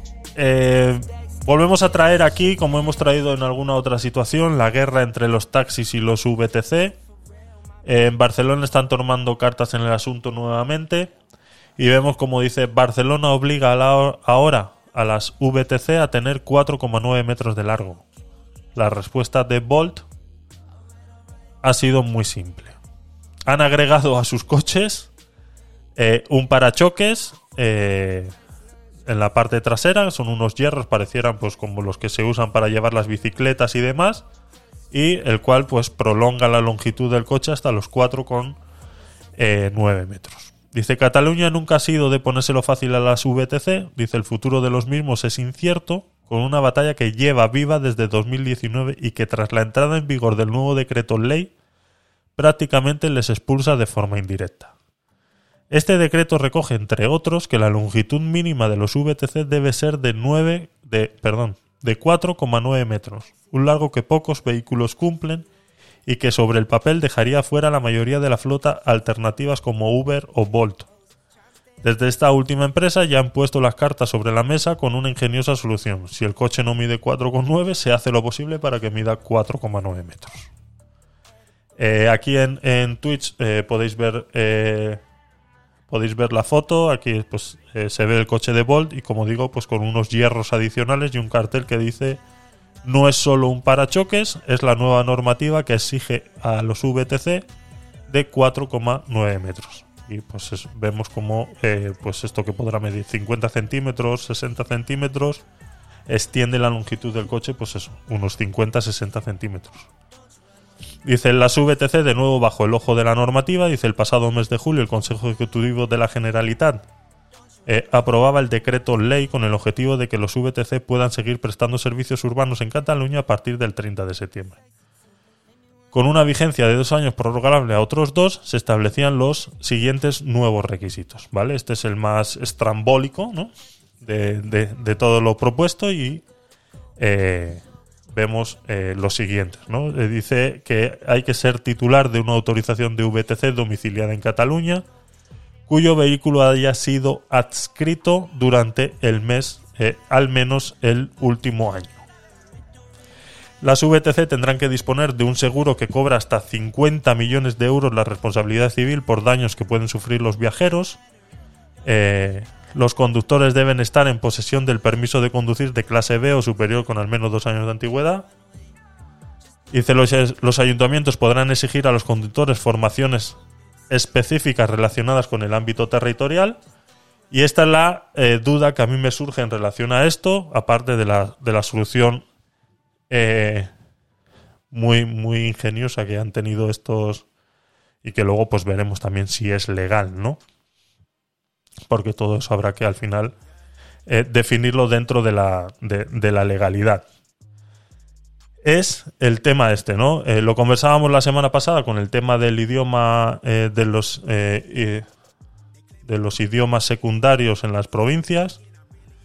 le duela al que le duela, son idiomas secundarios, ¿de acuerdo? Es esto, ¿no? Los ayuntamientos podrán exigir a los conductores formaciones específicas relacionadas en el ámbito territorial. Yo entiendo que esto, a la vez que incluye que se tienen que conocer las calles, como todo taxista se lo tienen que conocer, pues para igualitar, eh, igualar este tipo de cosas, aunque ya sabemos que existen los GPS y que, bueno, en esa parte se podría avanzar un poquito y no ser tan, tan retrógradas. Yo creo que aquí hace más mención a, eh, al, al idioma, sobre todo hablando de Cataluña y lo que persiguen ellos, eh, eh, sobre todo en todos los servicios que pueden meterse e involucrarse, vemos cómo intentan inculcar esta cosa. Entonces yo creo que van a ir más por ese tema, ¿no? Entonces veremos si se resuelve por ese, por ese lado, ¿no? Y luego está, pues eso, ¿no? La longitud mínima de los VTC debe ser de 4,9 metros. En el caso de vehículos nuevos, solo se, se admitirán con los distintivos 0 y eco. Esto, pues, eh, no sé cómo estarán los taxis realmente, si los taxis cumplirán esto, con, si todos están con el distintivo cero y eco, no lo sé, los desconozco. Si alguien eh, conoce sobre el tema, pues eh, que lo exponga. Dice, la medida de la discordia viene de la mano de la nueva longitud mínima exigida por el decreto. Dice, pocos vehículos alcanzan los 4,9 metros eh, para contextualizar este largo es el, el, que encontraríamos en una berlina Audi del estilo del Audi A6 o del BMW Serie 5 o el Mercedes Clase E, pero también es el largo de una pequeña furgoneta. De hecho, una Mercedes Clase V o una Ford Grand eh, Tourneo Connect no llegan a este largo exigido, ¿no? Entonces, vemos cómo han ido hilando eso para intentar eh, limitar lo más posible estos vehículos. A ver, Edu Marín, gracias por mandar tu mensaje, te escuchamos. Yo también me dedico a la, publicidad y también es verdad que eh, ve estragos por todos lados, le echan las culpas a quien no tiene culpa y en realidad eh, yo creo que lo que deberían, yo por lo menos lo que veo aquí en donde vivo, es que los negocios deberían de poner un poquito más de su parte, ya sea el negocio que sea, eh, porque yo creo que aquí donde vivo, por lo menos, como te estoy diciendo, eh, los negocios lo único que creen es que nada, abrir la puerta, y ya levanta gente y, mm. y, todo lo que es eh, la parte venta online se ha empezado a llevar aquí también mucho en pandemia, incluso el reparto a domicilio. Eso es. Cuando, cuando no se podía salir de casa. Pero que sí, que, que está, está todo hecho una mierda. Y yo creo que los negocios lo que tendrían es que renovarse un poco de ideas, mm. de mentalidad. Eso es, sí, estamos completamente de acuerdo. Eh, como tú bien dices, eh, conociendo un poco el mundillo, eh, los primeros que sufrimos eh, cuando a un negocio le va mal eh, somos a los que les hemos hecho que les vaya bien durante mucho tiempo, ¿no?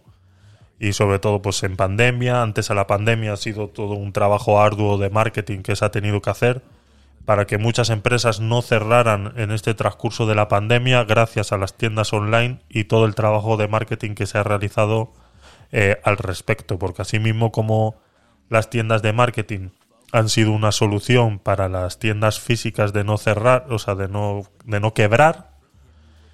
También tenemos que entender que eh, la competencia era brutal a través de una tienda online en tiempos de pandemia, porque estaba todo cerrado. Entonces, eh, todo ese trabajo arduo que se ha hecho de años anteriores y que justo en la pandemia eh, dio sus frutos gracias a ese trabajo, pues ahora nos encontramos de que somos los primeros eh, eh, en, sufrir esto porque pues muchos clientes eh, lo primero que deciden cortar muchas veces es el marketing, ¿no? Entonces, como dice Edu, ellos también tendrían que poner un poco de su parte y reconocer que, pues como dicen, no es abrir la persiana y esperar a que caiga, a que caigan los clientes como si cayeran de los árboles, ¿no? Hay que hacer, hay que hacer cosas, ¿no? Y entre ellas estaría, pues eso, ¿no? Intentar hacer promociones, bajar precios, intentar a- ayudar a la gente de que de- de- del barrio que tienes eh, eh, alrededor y demás y eh, pues eso, ¿no? Con acciones comerciales eh, y demás. Incluso hasta el más pequeñito puede hacer pequeñas acciones comerciales que ayuden a esta situación. Y tenlo por seguro que el día de mañana todos los que vemos esos buenos actos de fe les será recompensado. Eso, eso por seguro. Pues no es la primera vez que la Generalidad de Cataluña se entromete en la vida privada. Ya. Y obligaban a rotular todos los textos Eso en es. catalán, so pena de multa, ahora lo de los coches VTC.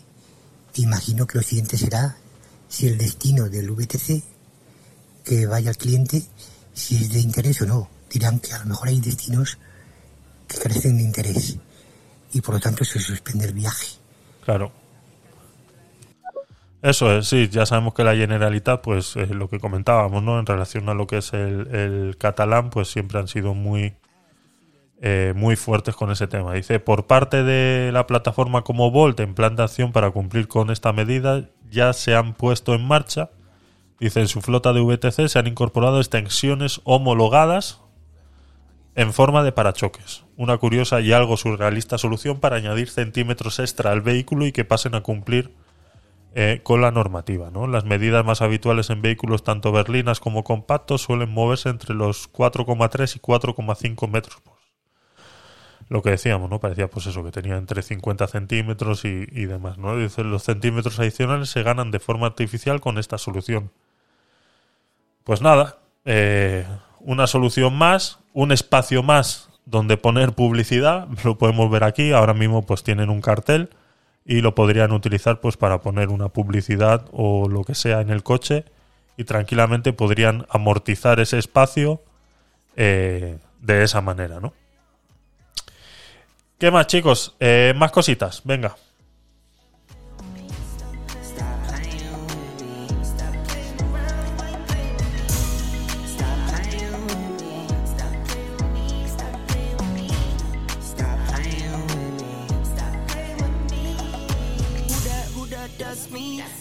Like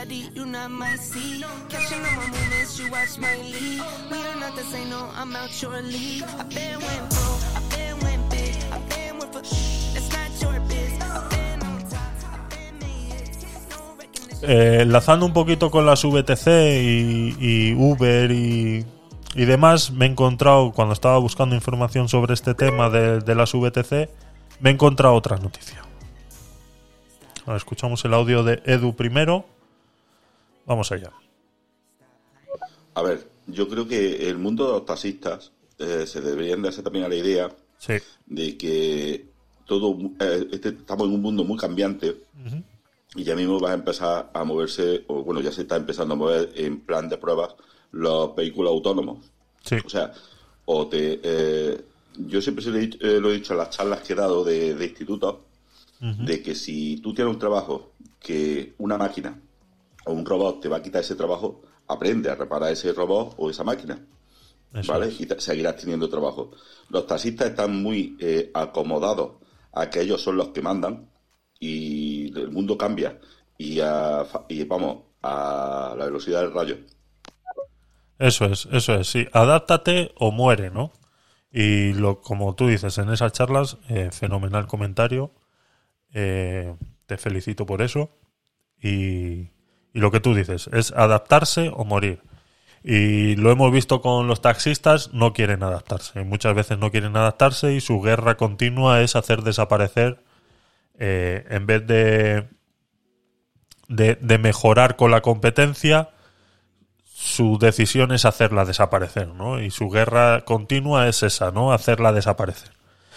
Entonces ahí eh, a mí no me ganan, eh, lastimosamente con esa con esa ideología a mí no me ganan. Yo soy usuario de, de, de VTC, yo utilizo mucho Cabify y uso mucho Uber cuando yo no tengo coche ni carnet de conducir.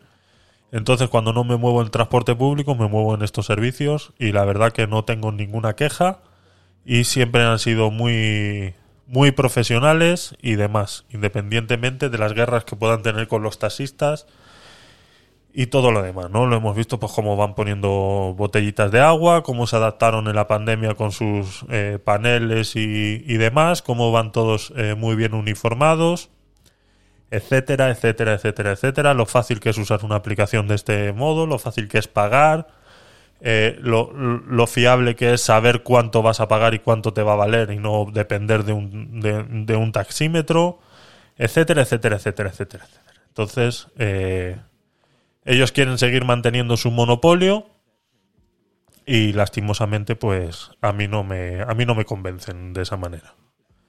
Entonces, eh, en, buscando noticias sobre, sobre los VTC en Barcelona y demás, pues me ha salido otra, algo graciosa, que me ha llamado mucho la, la atención, sobre todo por eso, porque eh, me parecía mentira, pero bueno, la analizas un poco y no es que sea, no es mentira, tampoco es verdad, está un poco transgiversada. Y, y, como comentábamos la semana que viene, la semana anterior, ¿no? Pues si mi abuela tuviera ruedas sería una moto, ¿no? En base a esa frase eh, podríamos enlazar eh, todo esto, ¿vale? La noticia dice, la pongo por aquí en Twitch para los que estáis ahí. Eh, si me llevan, bebo más. El auge de empresas como Uber aumenta el consumo de alcohol según un estudio.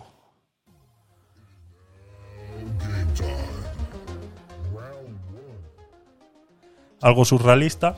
Uy, perdón. ¿He tocado algo? Vale. Eh, algo surrealista, ¿no? Dice, en España la DGT está harta de incluir la ingesta de alcohol y otras drogas como principal causa de la siniestralidad vial. Junto a las distracciones al volante, es decir, algunos conductores irresponsables deciden conducir sus coches con alguna copa de más o tras haber consumido estupefacientes. Pero al parecer las plataformas de transporte tampoco son la solución para disminuir el consumo de alcohol. Un estudio recientemente publicado por un equipo de economistas asegura que el auge de las empresas como Uber, Lyft aumentan a los usuarios, ali, alientan a los usuarios a beber más. Dice, al menos en Estados Unidos.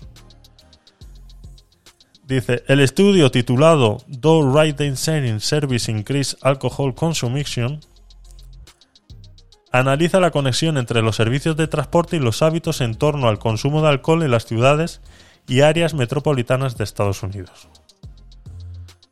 Dice, investigadores anteriores eh, habían desvelado que la introducción del servicio de transporte de Uber se asocia a la disminución del 10% de los accidentes fatales relacionados con el alcohol una disminución del 10% en los arrestos por conducción en estado de ebriedad en Seattle y una disminución del 25 al 35% en los accidentes relacionados con el alcohol en cuatro distritos de la ciudad de Nueva York. O sea, Uber está muy bien para reducir los fallecimientos, pero está fatal porque la gente bebe más, ¿no? Entonces, eh... es, entonces, entonces, eh, Uber es qué es? Uber qué es? Es un mal menor, entonces, ¿no? Es muy gracioso, ¿no? Como mencionan. Eh, eh, to todos, todos, todos hemos sido eh, eh, jóvenes en algún momento y todos hemos conocido lo del conductor designado, ¿no? Los que hemos sido un poco responsables, pues hemos ido poniendo en práctica eso, o simplemente eh, cuando no existían estas cosas, pues eh, estaban los taxis, pero bueno, que eran un poco más caros de, lo normal. Y utilizábamos lo que era el conductor designado. Cuando teníamos el conductor designado, eh, todos los demás nos poníamos como cogorzas y uno era el que no bebía y era el que conducía el vehículo para dejarnos a todos en casa. Ahora, no utilizamos conductor designado, sino que ahora nos podemos poner todos hasta el culo, pero pagamos un Uber. Entonces ahora la culpa de que nos pongamos todos hasta el culo la tiene Uber. O sea, me parecen... me parecen un- un- unos datos un poco, no sé, ¿no? Como cogidos muy con pinzas, intentando analizar cosas que son inanalizables y, y como he criticado muchas veces en este tipo de noticias, fuera de un contexto, ¿no? Porque la única diferencia que hay mm, de cuando existe Uber a cuando no existía Uber eh, es la disminución de los accidentes. Es lo único. Porque el aumento de consumo de alcohol, eh, yo lo único que veo, si todos hubiéramos utilizado en nuestros tiempos el conductor designado, eso quiere decir que si en un coche caben cinco, uno no bebe. O sea, cuatro de cada cinco están hasta el culo de alcohol. Y ahora la única diferencia es que son cinco de cada cinco. Porque todos podríamos beber. Porque todos vamos a ir en Uber. Entonces, yo quiero cogerlo más por la parte.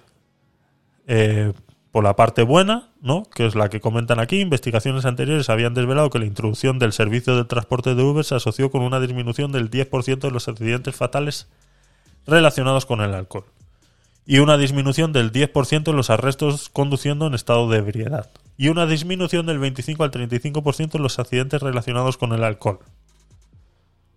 Eso es lo que ha hecho los servicios de eh, conductor, eh, en este caso podríamos decir que es el conductor designado, pero que le pagamos para que sea el conductor designado, ¿no?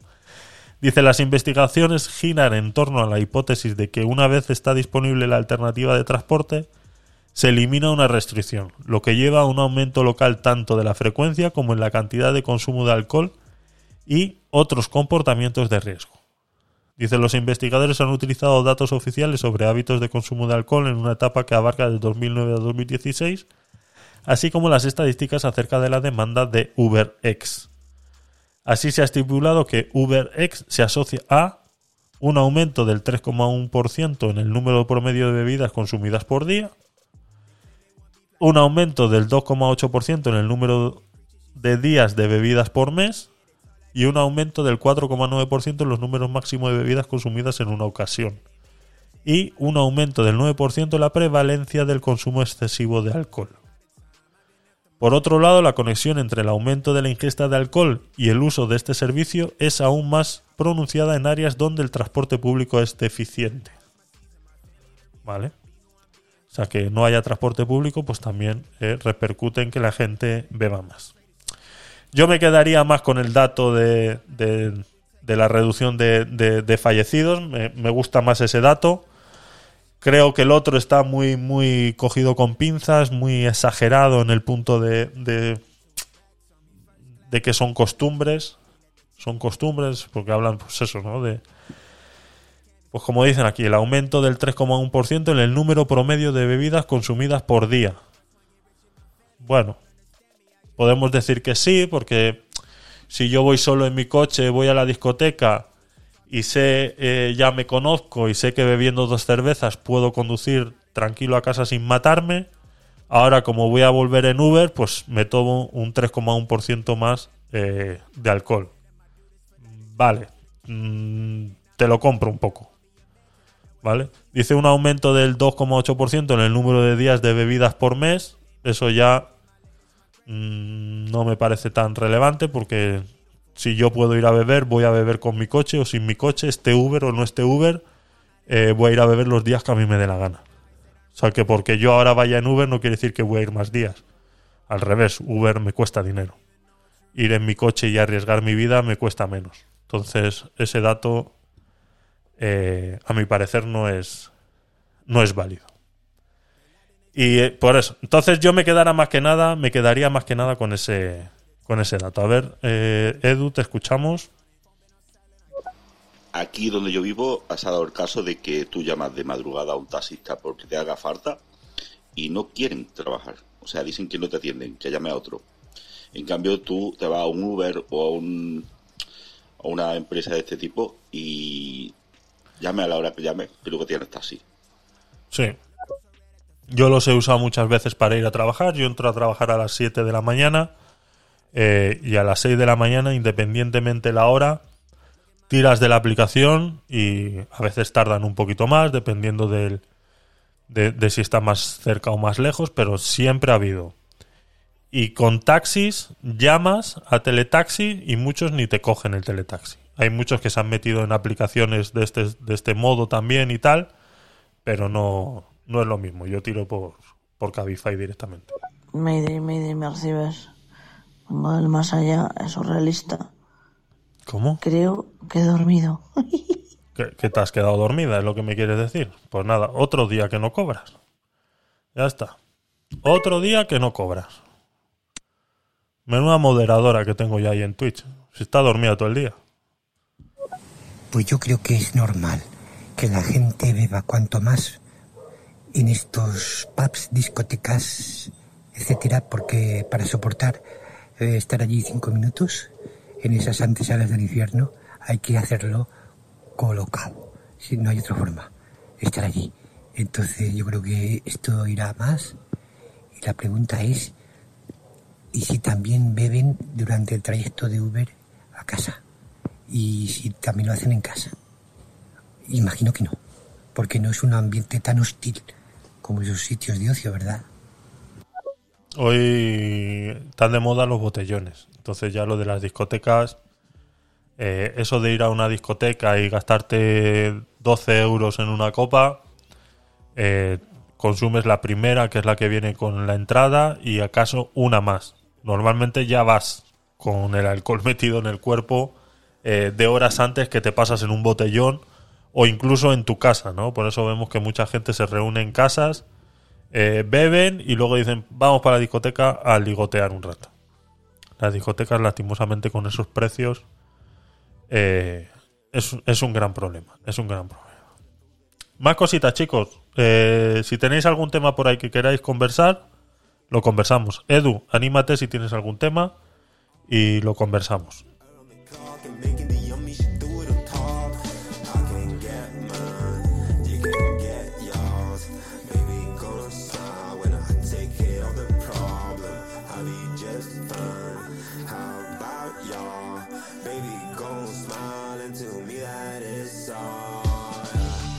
A ver, tenemos un audio.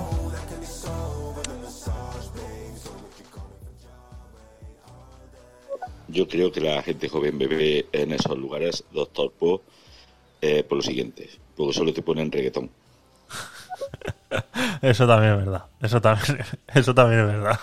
El reggaetón, Dios mío.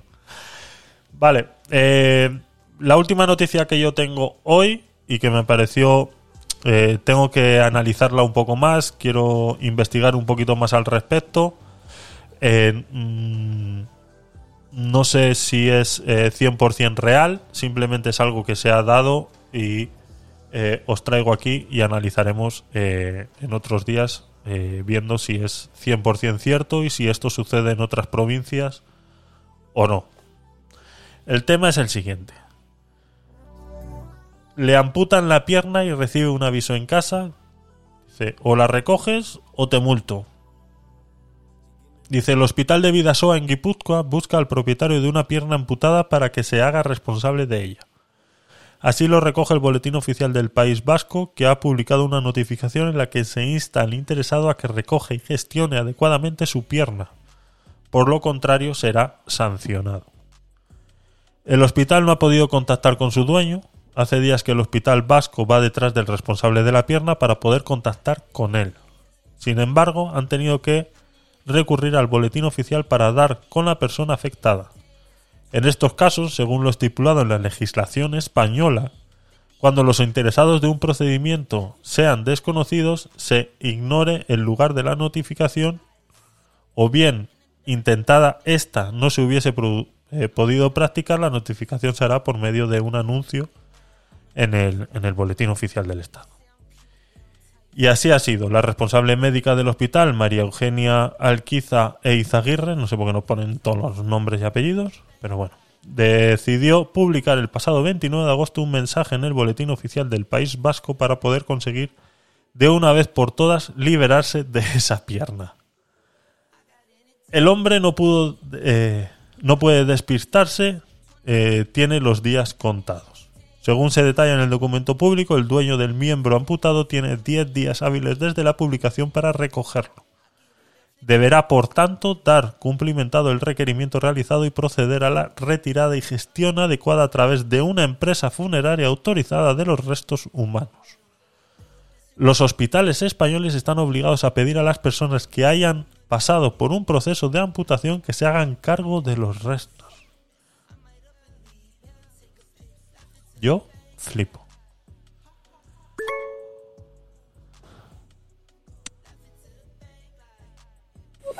Pues, ¿por qué ese hospital no quiere dar cristiana sepultura a la piernecita?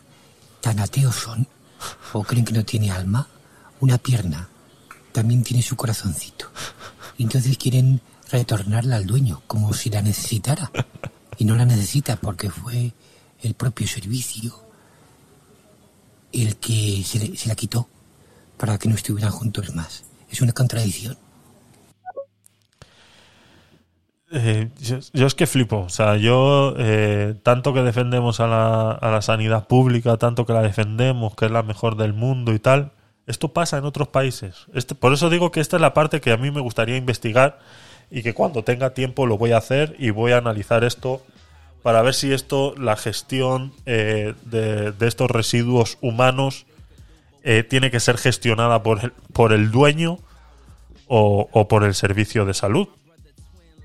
Porque claro, o sea, aquí están buscando al señor para que se haga responsable. El señor se va a hacer responsable, pero claro, él no se puede hacer responsable. O sea, él se va a hacer responsable de pagar a una empresa funeraria autorizada para que gestione los restos humanos. O sea, billetito, uno tras, uno encima del otro. ¿Vale? Entonces, aquí me gustaría investigar porque poco más, eh, a ver si lo dice aquí más adelante, eh, sancionado por no recoger la pierna. Es que no dice precios, no dice precios. Estaría bien contactar con una funeraria o saber estos precios eh, para saber qué, qué cuesta que una funeraria te gestione este procedimiento. Porque yo imagino que menos de 500 euros no debe valer. Menos de 500 euros este procedimiento no debe valer. Entonces, yo tengo un accidente, voy al hospital, me atienden, me amputan la pierna, me mandan a casa y luego me llaman para que me haga cargo de la pierna. Y tenga que pagar 500 pavos a una funeraria mínimo, no lo sé, ¿eh? Estoy hablando dentro del desconocimiento, pero vamos, mm, conociendo este tipo de cosas, menos de 500 euros, eh, eh, no sé, eh, no sé, puedo hacer una pequeña búsqueda aquí rápido, a ver, eh, gestión de eh, residuos, ¿cómo se llama? Sanitarios. Residuos sanitarios funeraria. Igual tenemos un menú. Y servicios funerarios, residuos biosanitarios y citotóxicos, Comunidad de Madrid. Bueno, aquí nos dicen las clases de residuos, dónde se producen, cómo se envasan, productos de residuos sanitarios, gestión interna y almacenamiento interno, traslado de residuos sí, pero eliminación de residuos, empresas autorizadas para la realización de actividades de gestión de residuos. Toma ya. Eh, gestores de residuos, transportistas de residuos, instalaciones de titularidad pública. Listado de empresas autorizadas para la realización de actividades de gestión de residuos peligrosos. ¿Una pierna amputada es peligrosa? Si fuera zombie, igual sí. Mm, no lo sé. A ver. Edu, te escuchamos.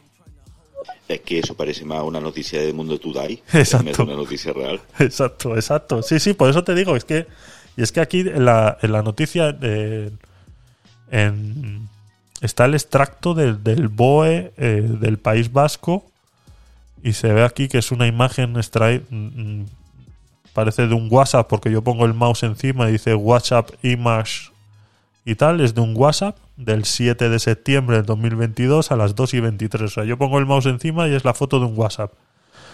Y dice anuncios, otros anuncios oficiales o, o Saquidecha Servicios Vasco de Salud.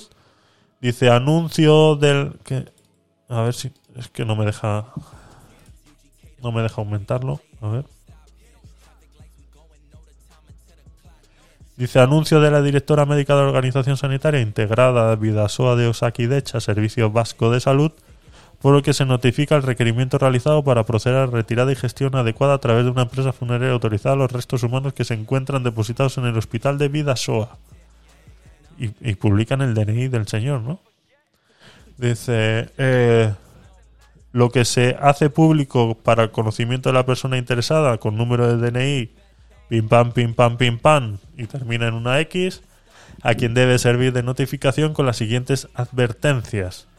Tiene a su disposición el texto íntegro del requerimiento en la sede de dirección médica del Hospital de Vidasoa. Dice, el interesado dispone de un plazo de 10 días hábiles a contar desde la publicación de este anuncio en el boletín oficial. Y punto 3, en caso contrario, se dará traslado del expediente a los organismos competentes para que se proceda a la incoacción, en su caso, del correspondiente expediente sancionador y se inste la ejecución forzosa y a su consta de su obligación de retirar y gestionar adecuadamente los restos humanos de continua mención. La presente notificación surtirá efecto a partir del día siguiente de su publicación en el Boletín Oficial del Estado en Ondarribia el 21 de julio de 2022. O sea que esto pasó ya hace un par de meses. Entonces podríamos eh, buscar qué pasó y si fueron a buscar esta esta pierna, ¿no? Entonces es todo muy muy muy bizarro, es todo muy loco y yo jamás eh, no conozco a nadie que que le hayan tenido que amputar un miembro y, y para poder preguntarle, pero estaría bien como digo, analizar, porque tanto que nos llenamos la boca de que tenemos el sistema sanitario, el mejor sistema sanitario de Europa, eh, en estos pequeños detalles está claro que flaquea mucho y bastante. Porque vuelvo y repito, si tú me haces un requerimiento a mí, eh, a ver, a ver, a ver, se busca el dueño de una pierna, a ver, Edu, un segundo, déjame abrirlo aquí en, en el ordenador. Eh, a ver, copiar. Eh, no sé por qué no me no me funciona el copia pega del el copia pega del, del Mac. No sé por qué no me copiar Mac demuestra lo que vales. Cabrón. Pues no. No sé por qué. No lo hace. A ver, lo abro en el, en el móvil. Espero que no salga ningún. Se busca el dueño. Se busca el dueño de una pierna amputada. Un hospital vasco reclama al propietario de los restos humanos que vaya a recogerlos. Vale, esto ya lo hemos hablado. Sí, sí, sí, sí. El hospital de Vidasoa, correcto. Ha recurrido, correcto en el que la directora del Osakidecha, la directora médica María Eugenia, correcto, en el caso de que esta persona en la que se ha identificado con número de DNI no acuda al hospital para retirar los restos, se dará traslado. Vale, la retirada de estos restos amputados debe ser gestionada por el paciente a través de una empresa funeraria que se hace cargo de su... Exactamente. Vale, esto es eh, lo mismo que estábamos hablando de los del periódico de los 20 minutos. Me han mandado otro enlace del correo.com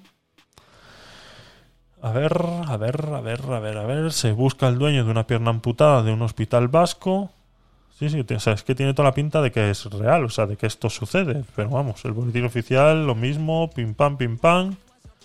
Eh, si lo reducimos a una esencia de manera de poco brutal, eh, diremos que Osakidecha ha recurrido a este medio para pedirle al dueño de la pierna que se la lleve una vez.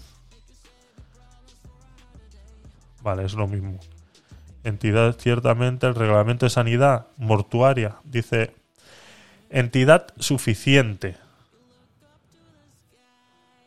Dice ciertamente el reglamento de sanidad mortuaria del País Vasco igual que las normativas análogas de otras comunidades establece una distinción entre los restos más pequeños y aquellos con entidad suficiente que quedan englobados con los cadáveres a la hora de regular la manera de tratarlos. El procedimiento es el mismo que en el caso de una persona fallecida, eh, resumen fuentes del sector funerario. Otros restos anatómicos menores, en cambio, quedan equiparados con los residuos sanitarios y se pueden eliminar sin las eh, pormenorizaciones exigidas de tipo burocrático y sanitario que se establecen para las partes más grandes. Es un procedimiento que suele funcionar sin ningún problema. La familia avisa a la funeraria y nosotros acudimos a por el miembro amputado. Tenemos incluso unas cajas especiales para piernas que se entierran o se incineran. Comentan en una empresa vizcaína de pompas fúnebres. Aunque lo más frecuente es la cremación. No faltan los casos de personas que prefieren inhumar ese miembro perdido para reunirse con él más tarde al fallecer. O sea que si te cortan un dedito, eh, el hospital se hace cargo, pero ya para miembros eh, mayores, pues vemos que no que no se hacen cargo y que lo tienes que gestionar y que lo tienes que gestionar tú, ¿no? A ver, Edu, te escuchamos. Hay más enlaces, o sea que se ve que la noticia es cierta. Sí, sí. Tiene toda la pinta que sí. Sí, yo también estoy mirando el organigrama y vienen como varias flechas. Una de ellas son servicios religiosos. Otra de ellas son los restaurantes como Burger King McDonald's. Pero en el caso de los primeros, si hay alguna ceremonia, por ejemplo, y algún speaker que pueda decir algunas palabras, en ausencia o no del dueño. Ay, Dios mío. Me estaba preguntando si el BOE no ha incurrido en la invasión a la priva- privacidad, habiendo publicado sus DNI, ya mucha gente sabe que ese señor tiene una pierna de menos. Una pierna de menos Eso es bullying. un cebo para empresas y que les venda cosas, por ejemplo, zapatillas sueltas y hagan negocio con la tragedia. Y le venden zapatillas sueltas, ¿no? La madre que te parió. Hombre, en el BOE siempre. Ahí no incluyes con, con los. Con, con el tema de la protección de datos porque es, es, es necesario. Es necesario hacerlo, pero sí. le van a caer ahora un montón de ofertas, ¿no? De, zapatillas sueltas. Es, eh, realmente es una. Es una excentricidad que, que, bueno, que, que- que he visto por ahí y os quería traer y que tiene toda la pinta de que es cierto. Y eh, lo que sí voy a hacer es averiguar un poquito eh, precios. Me interesa saber los precios, más o menos saber si, si, si más o menos estoy correcto en que eh, un promedio de 500 euros eh, por ahí debe andar. Por ahí debe andar en la gestión de estos residuos. Entonces, pues eso. Que la seguridad social no se haga cargo de 500 euritos cada vez que le amputan la pierna a uno. Ya es un poco más discutible. Ya es un poco más eh, recriminable a este servicio de salud que tenemos y que, pues vuelvo y repito, nos llenamos la boca de tener el mejor eh, servicio sanitario de, Europa, ¿no? Y por estas pequeñas cositas, pues es en las que nos damos cuenta que igual eh, no lo tenemos que pensar eh, dos veces, ¿no? ¿Qué diferencia hay que el hospital gestione un dedo a que gestione una pierna? Es el tamaño, o sea, es que mm, pues cóbrame por kilo, ¿no? Yo qué sé. De verdad que me parece tan tan tan tan estúpido, ¿no? Yo entiendo pues que si bueno, que si yo llego, me amputan la pierna y por problemas temas religiosos o alguna cosa así, yo decido que, que me la quiero llevar porque como dice el doctor, la quiero enterrar y hacerle o tal, o como decía ahí el, el documento que nos ha mandado Edu, eh, eh, que hay gente que, que la incinera y mantiene las cenizas para que el día que muera unificarlo todo, ¿no? Pues no vaya a ser que se reencarne y, se reencarne también sin una pierna, ¿no? Igual se reencarna y al juntar todas las cenizas de la pierna y de su muerte siguiente, cuando se reencarne, pues igual se suman y, y se reencarna con dos piernas, ¿no? No sé cuál será la idea de, de guardar de guardar la pierna para, para el día que te mueras. Pero bueno, si cada uno es libre de hacer lo que quiera, pero vamos, si te amputan la pierna y tú quieres hacer eso, entiendo que eso pues ya te cueste dinero, ¿no? Gestionar eso porque ya tiene que ir una empresa especializada y que se encargue pues de hacer lo que tú quieras que hagan con esa con ese miembro amputado, ¿no? Pero si yo no tengo ningún tipo de requerimiento, al el hospital le tiene que dar exactamente igual gestionar un dedo que gestionar una pierna o bueno, sabemos que el cadáver entero, pues yo no sé, eh, cuando son eh, eh, indigentes y gente sin familia, me imagino que lo gestionarán exactamente igual. No creo que llamen a nadie, ¿no? O busquen a, a un familiar desconocido y le hagan cargo de del fallecido. Entonces yo me imagino que gestionarán todo eso. Entonces en- dentro de ese, de ese plazo no les cuesta nada gestionar esa pierna de ese señor porque está claro que no le interesa hacer nada con ella porque se ha ido y el hospital tampoco sabe dónde, dónde está este señor. Así que nada, chicos, pues eso es lo que lo que os he traído hoy. Hemos llegado a las 2 horas y 15 minutos de costumbre. Eh, no sé si tenéis algún otro comentario o cosita que hacer, pero eh, ya sabéis que bueno, eh, me tenéis en todas las redes sociales como Tecnopolit y en algunas como Gabinete de Curioso. Me podéis buscar en los dos eh, de las dos maneras. Eh, seguirme en Twitch. En YouTube eh, subimos eh, la charla completita a YouTube en modo vídeo y en modo podcast en todas las plataformas habidas y por haber. Si lo queréis escuchar de camino al trabajo, las reflexiones que hacemos al principio del programa que suelen gustar bastante y a los que llegáis tarde, no quiero mirar a nadie, eh, os la perdéis porque estáis haciendo otras cositas por ahí, que no sé qué, es tan importante que, que no podéis estar aquí en punto sabiendo que es todos los martes y viernes a las 10 de la noche, hora española. Lo repito para el que no lo sabía.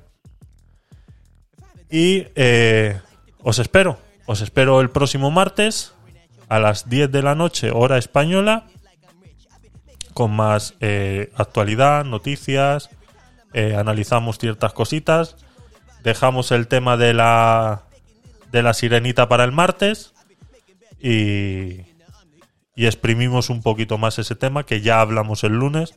Si no escuchasteis, eh, perdón, ya hablamos el martes. Si no escuchasteis el del martes, eh, escucharlo y prepararos para el próximo martes. Y continuamos con el tema de la sirenita y las actualidades que ha habido al respecto y reacciones que ha habido sobre ello.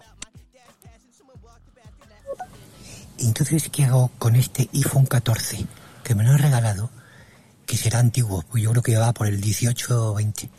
Y yo no quiero abrir la caja. Eh, lo, meto en un sobre y lo envío a África. O en una cesta de Carrefour, ¿o qué? Sí, sí, sí, puedes, eh, eh, no sé, puedes eh, hacer como hacen esos youtubers que tienen mucho dinero y que se van por la calle y, se graban y de repente dejan caer un teléfono y ven la reacción social que hacen la gente, ¿no? Y dicen, bueno, pues gracias por entregármelo, pero es para ti, te lo regalo, ¿no? Y de repente puedes hacer eso. Si no, te puedo mandar la dirección de mi casa y me lo mandas. O eh, lo puedes donar a alguna ONG para que grabe pajaritos y cosas de esas. Así que nada. Eh, yo no yo no lo necesito. Ah, ¿sabes quién sí lo necesita? El gobierno. Igual si tú les regalas un iPhone 14 en vez de 1.200.000 euros que se van a gastar en teléfonos, igual se gastan 1.199.000. Nos ahorras 1.000 euros. Además, hay un sorteo del iPhone aquí en el canal. También, también. Esa es buena. Guárdalo, ¿vale? Guárdalo. Y cuando lleguemos a los, a los eh, 50 seguidores en Twitch, que nos darán el afiliado, ahí lo sorteamos entre los 50 seguidores que hay. ¿Te parece buena idea, doctor? Sorteamos un iPhone 14. ¿Parece bien? Contéstame. No me dejes en ascuas. Hola Ángel, ¿qué tal? Eh, ya nos estamos yendo. Eh, no te conozco y te voy a dar a seguir. Y bueno, pues eh, más nada chicos, lo dicho, muchas gracias por estar ahí, sabéis que se os quiere, se os aprecia mucho, a todos los que estáis en Twitch, eh, no os vayáis y hacemos alguna hacemos alguna raid eh, a alguien que esté eh, por ahí haciendo más o menos lo que hacemos nosotros. Voy a buscar a alguien mientras, a ver si el doctor nos contesta. Sabía yo que sí. Eh, Mucho estaba tardando. A ver. A ver quiénes están ahí en Twitch. Vamos escuchando al doctor. Buena idea. Lo guardo para cuando hagas el sorteo en Twitch.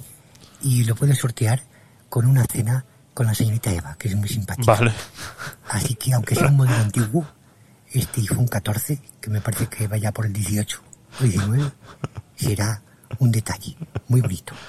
Eso, eso. Cenamos, eh, cenamos. Eh, sorteamos cena y iPhone. Cena con Eva y iPhone.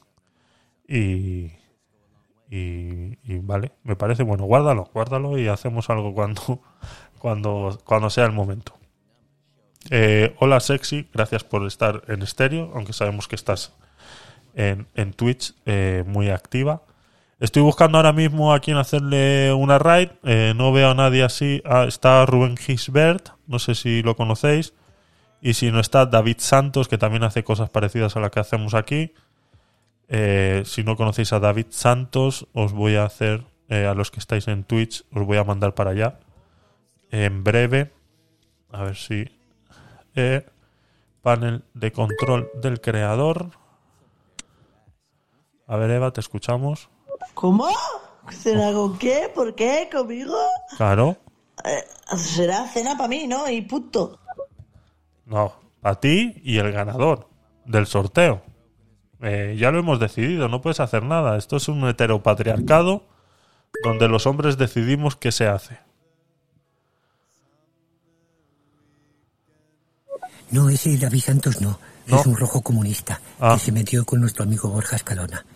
Y haznos un raid a alguna chica con las tetas gordas que esté haciendo SRM.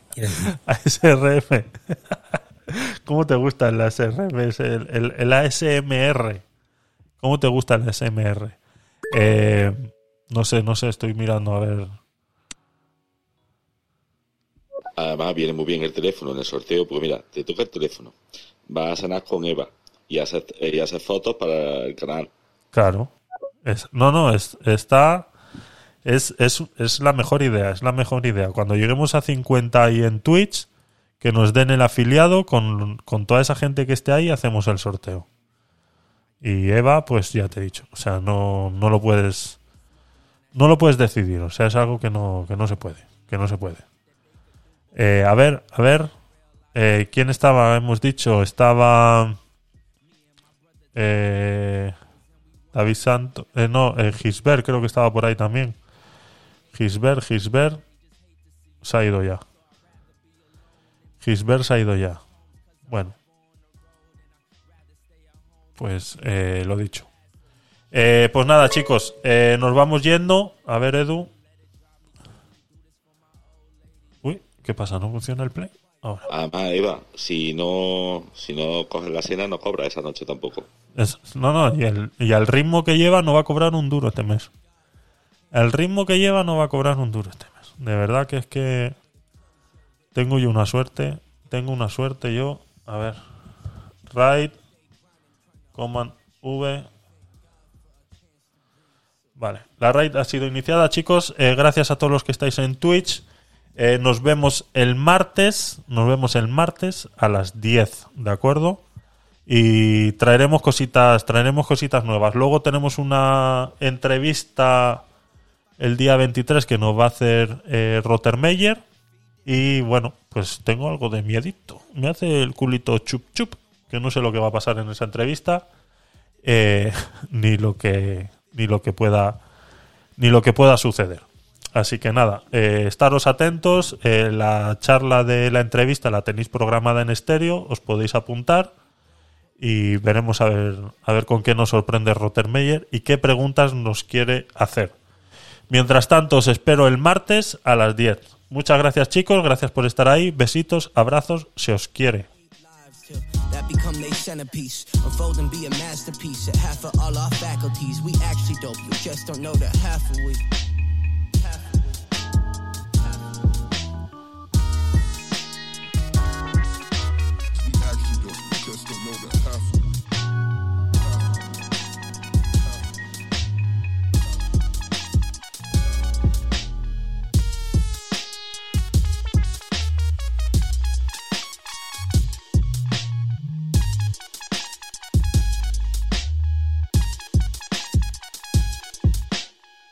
Stay quiet, better close your lips. We never thought we'd get our chance to speak.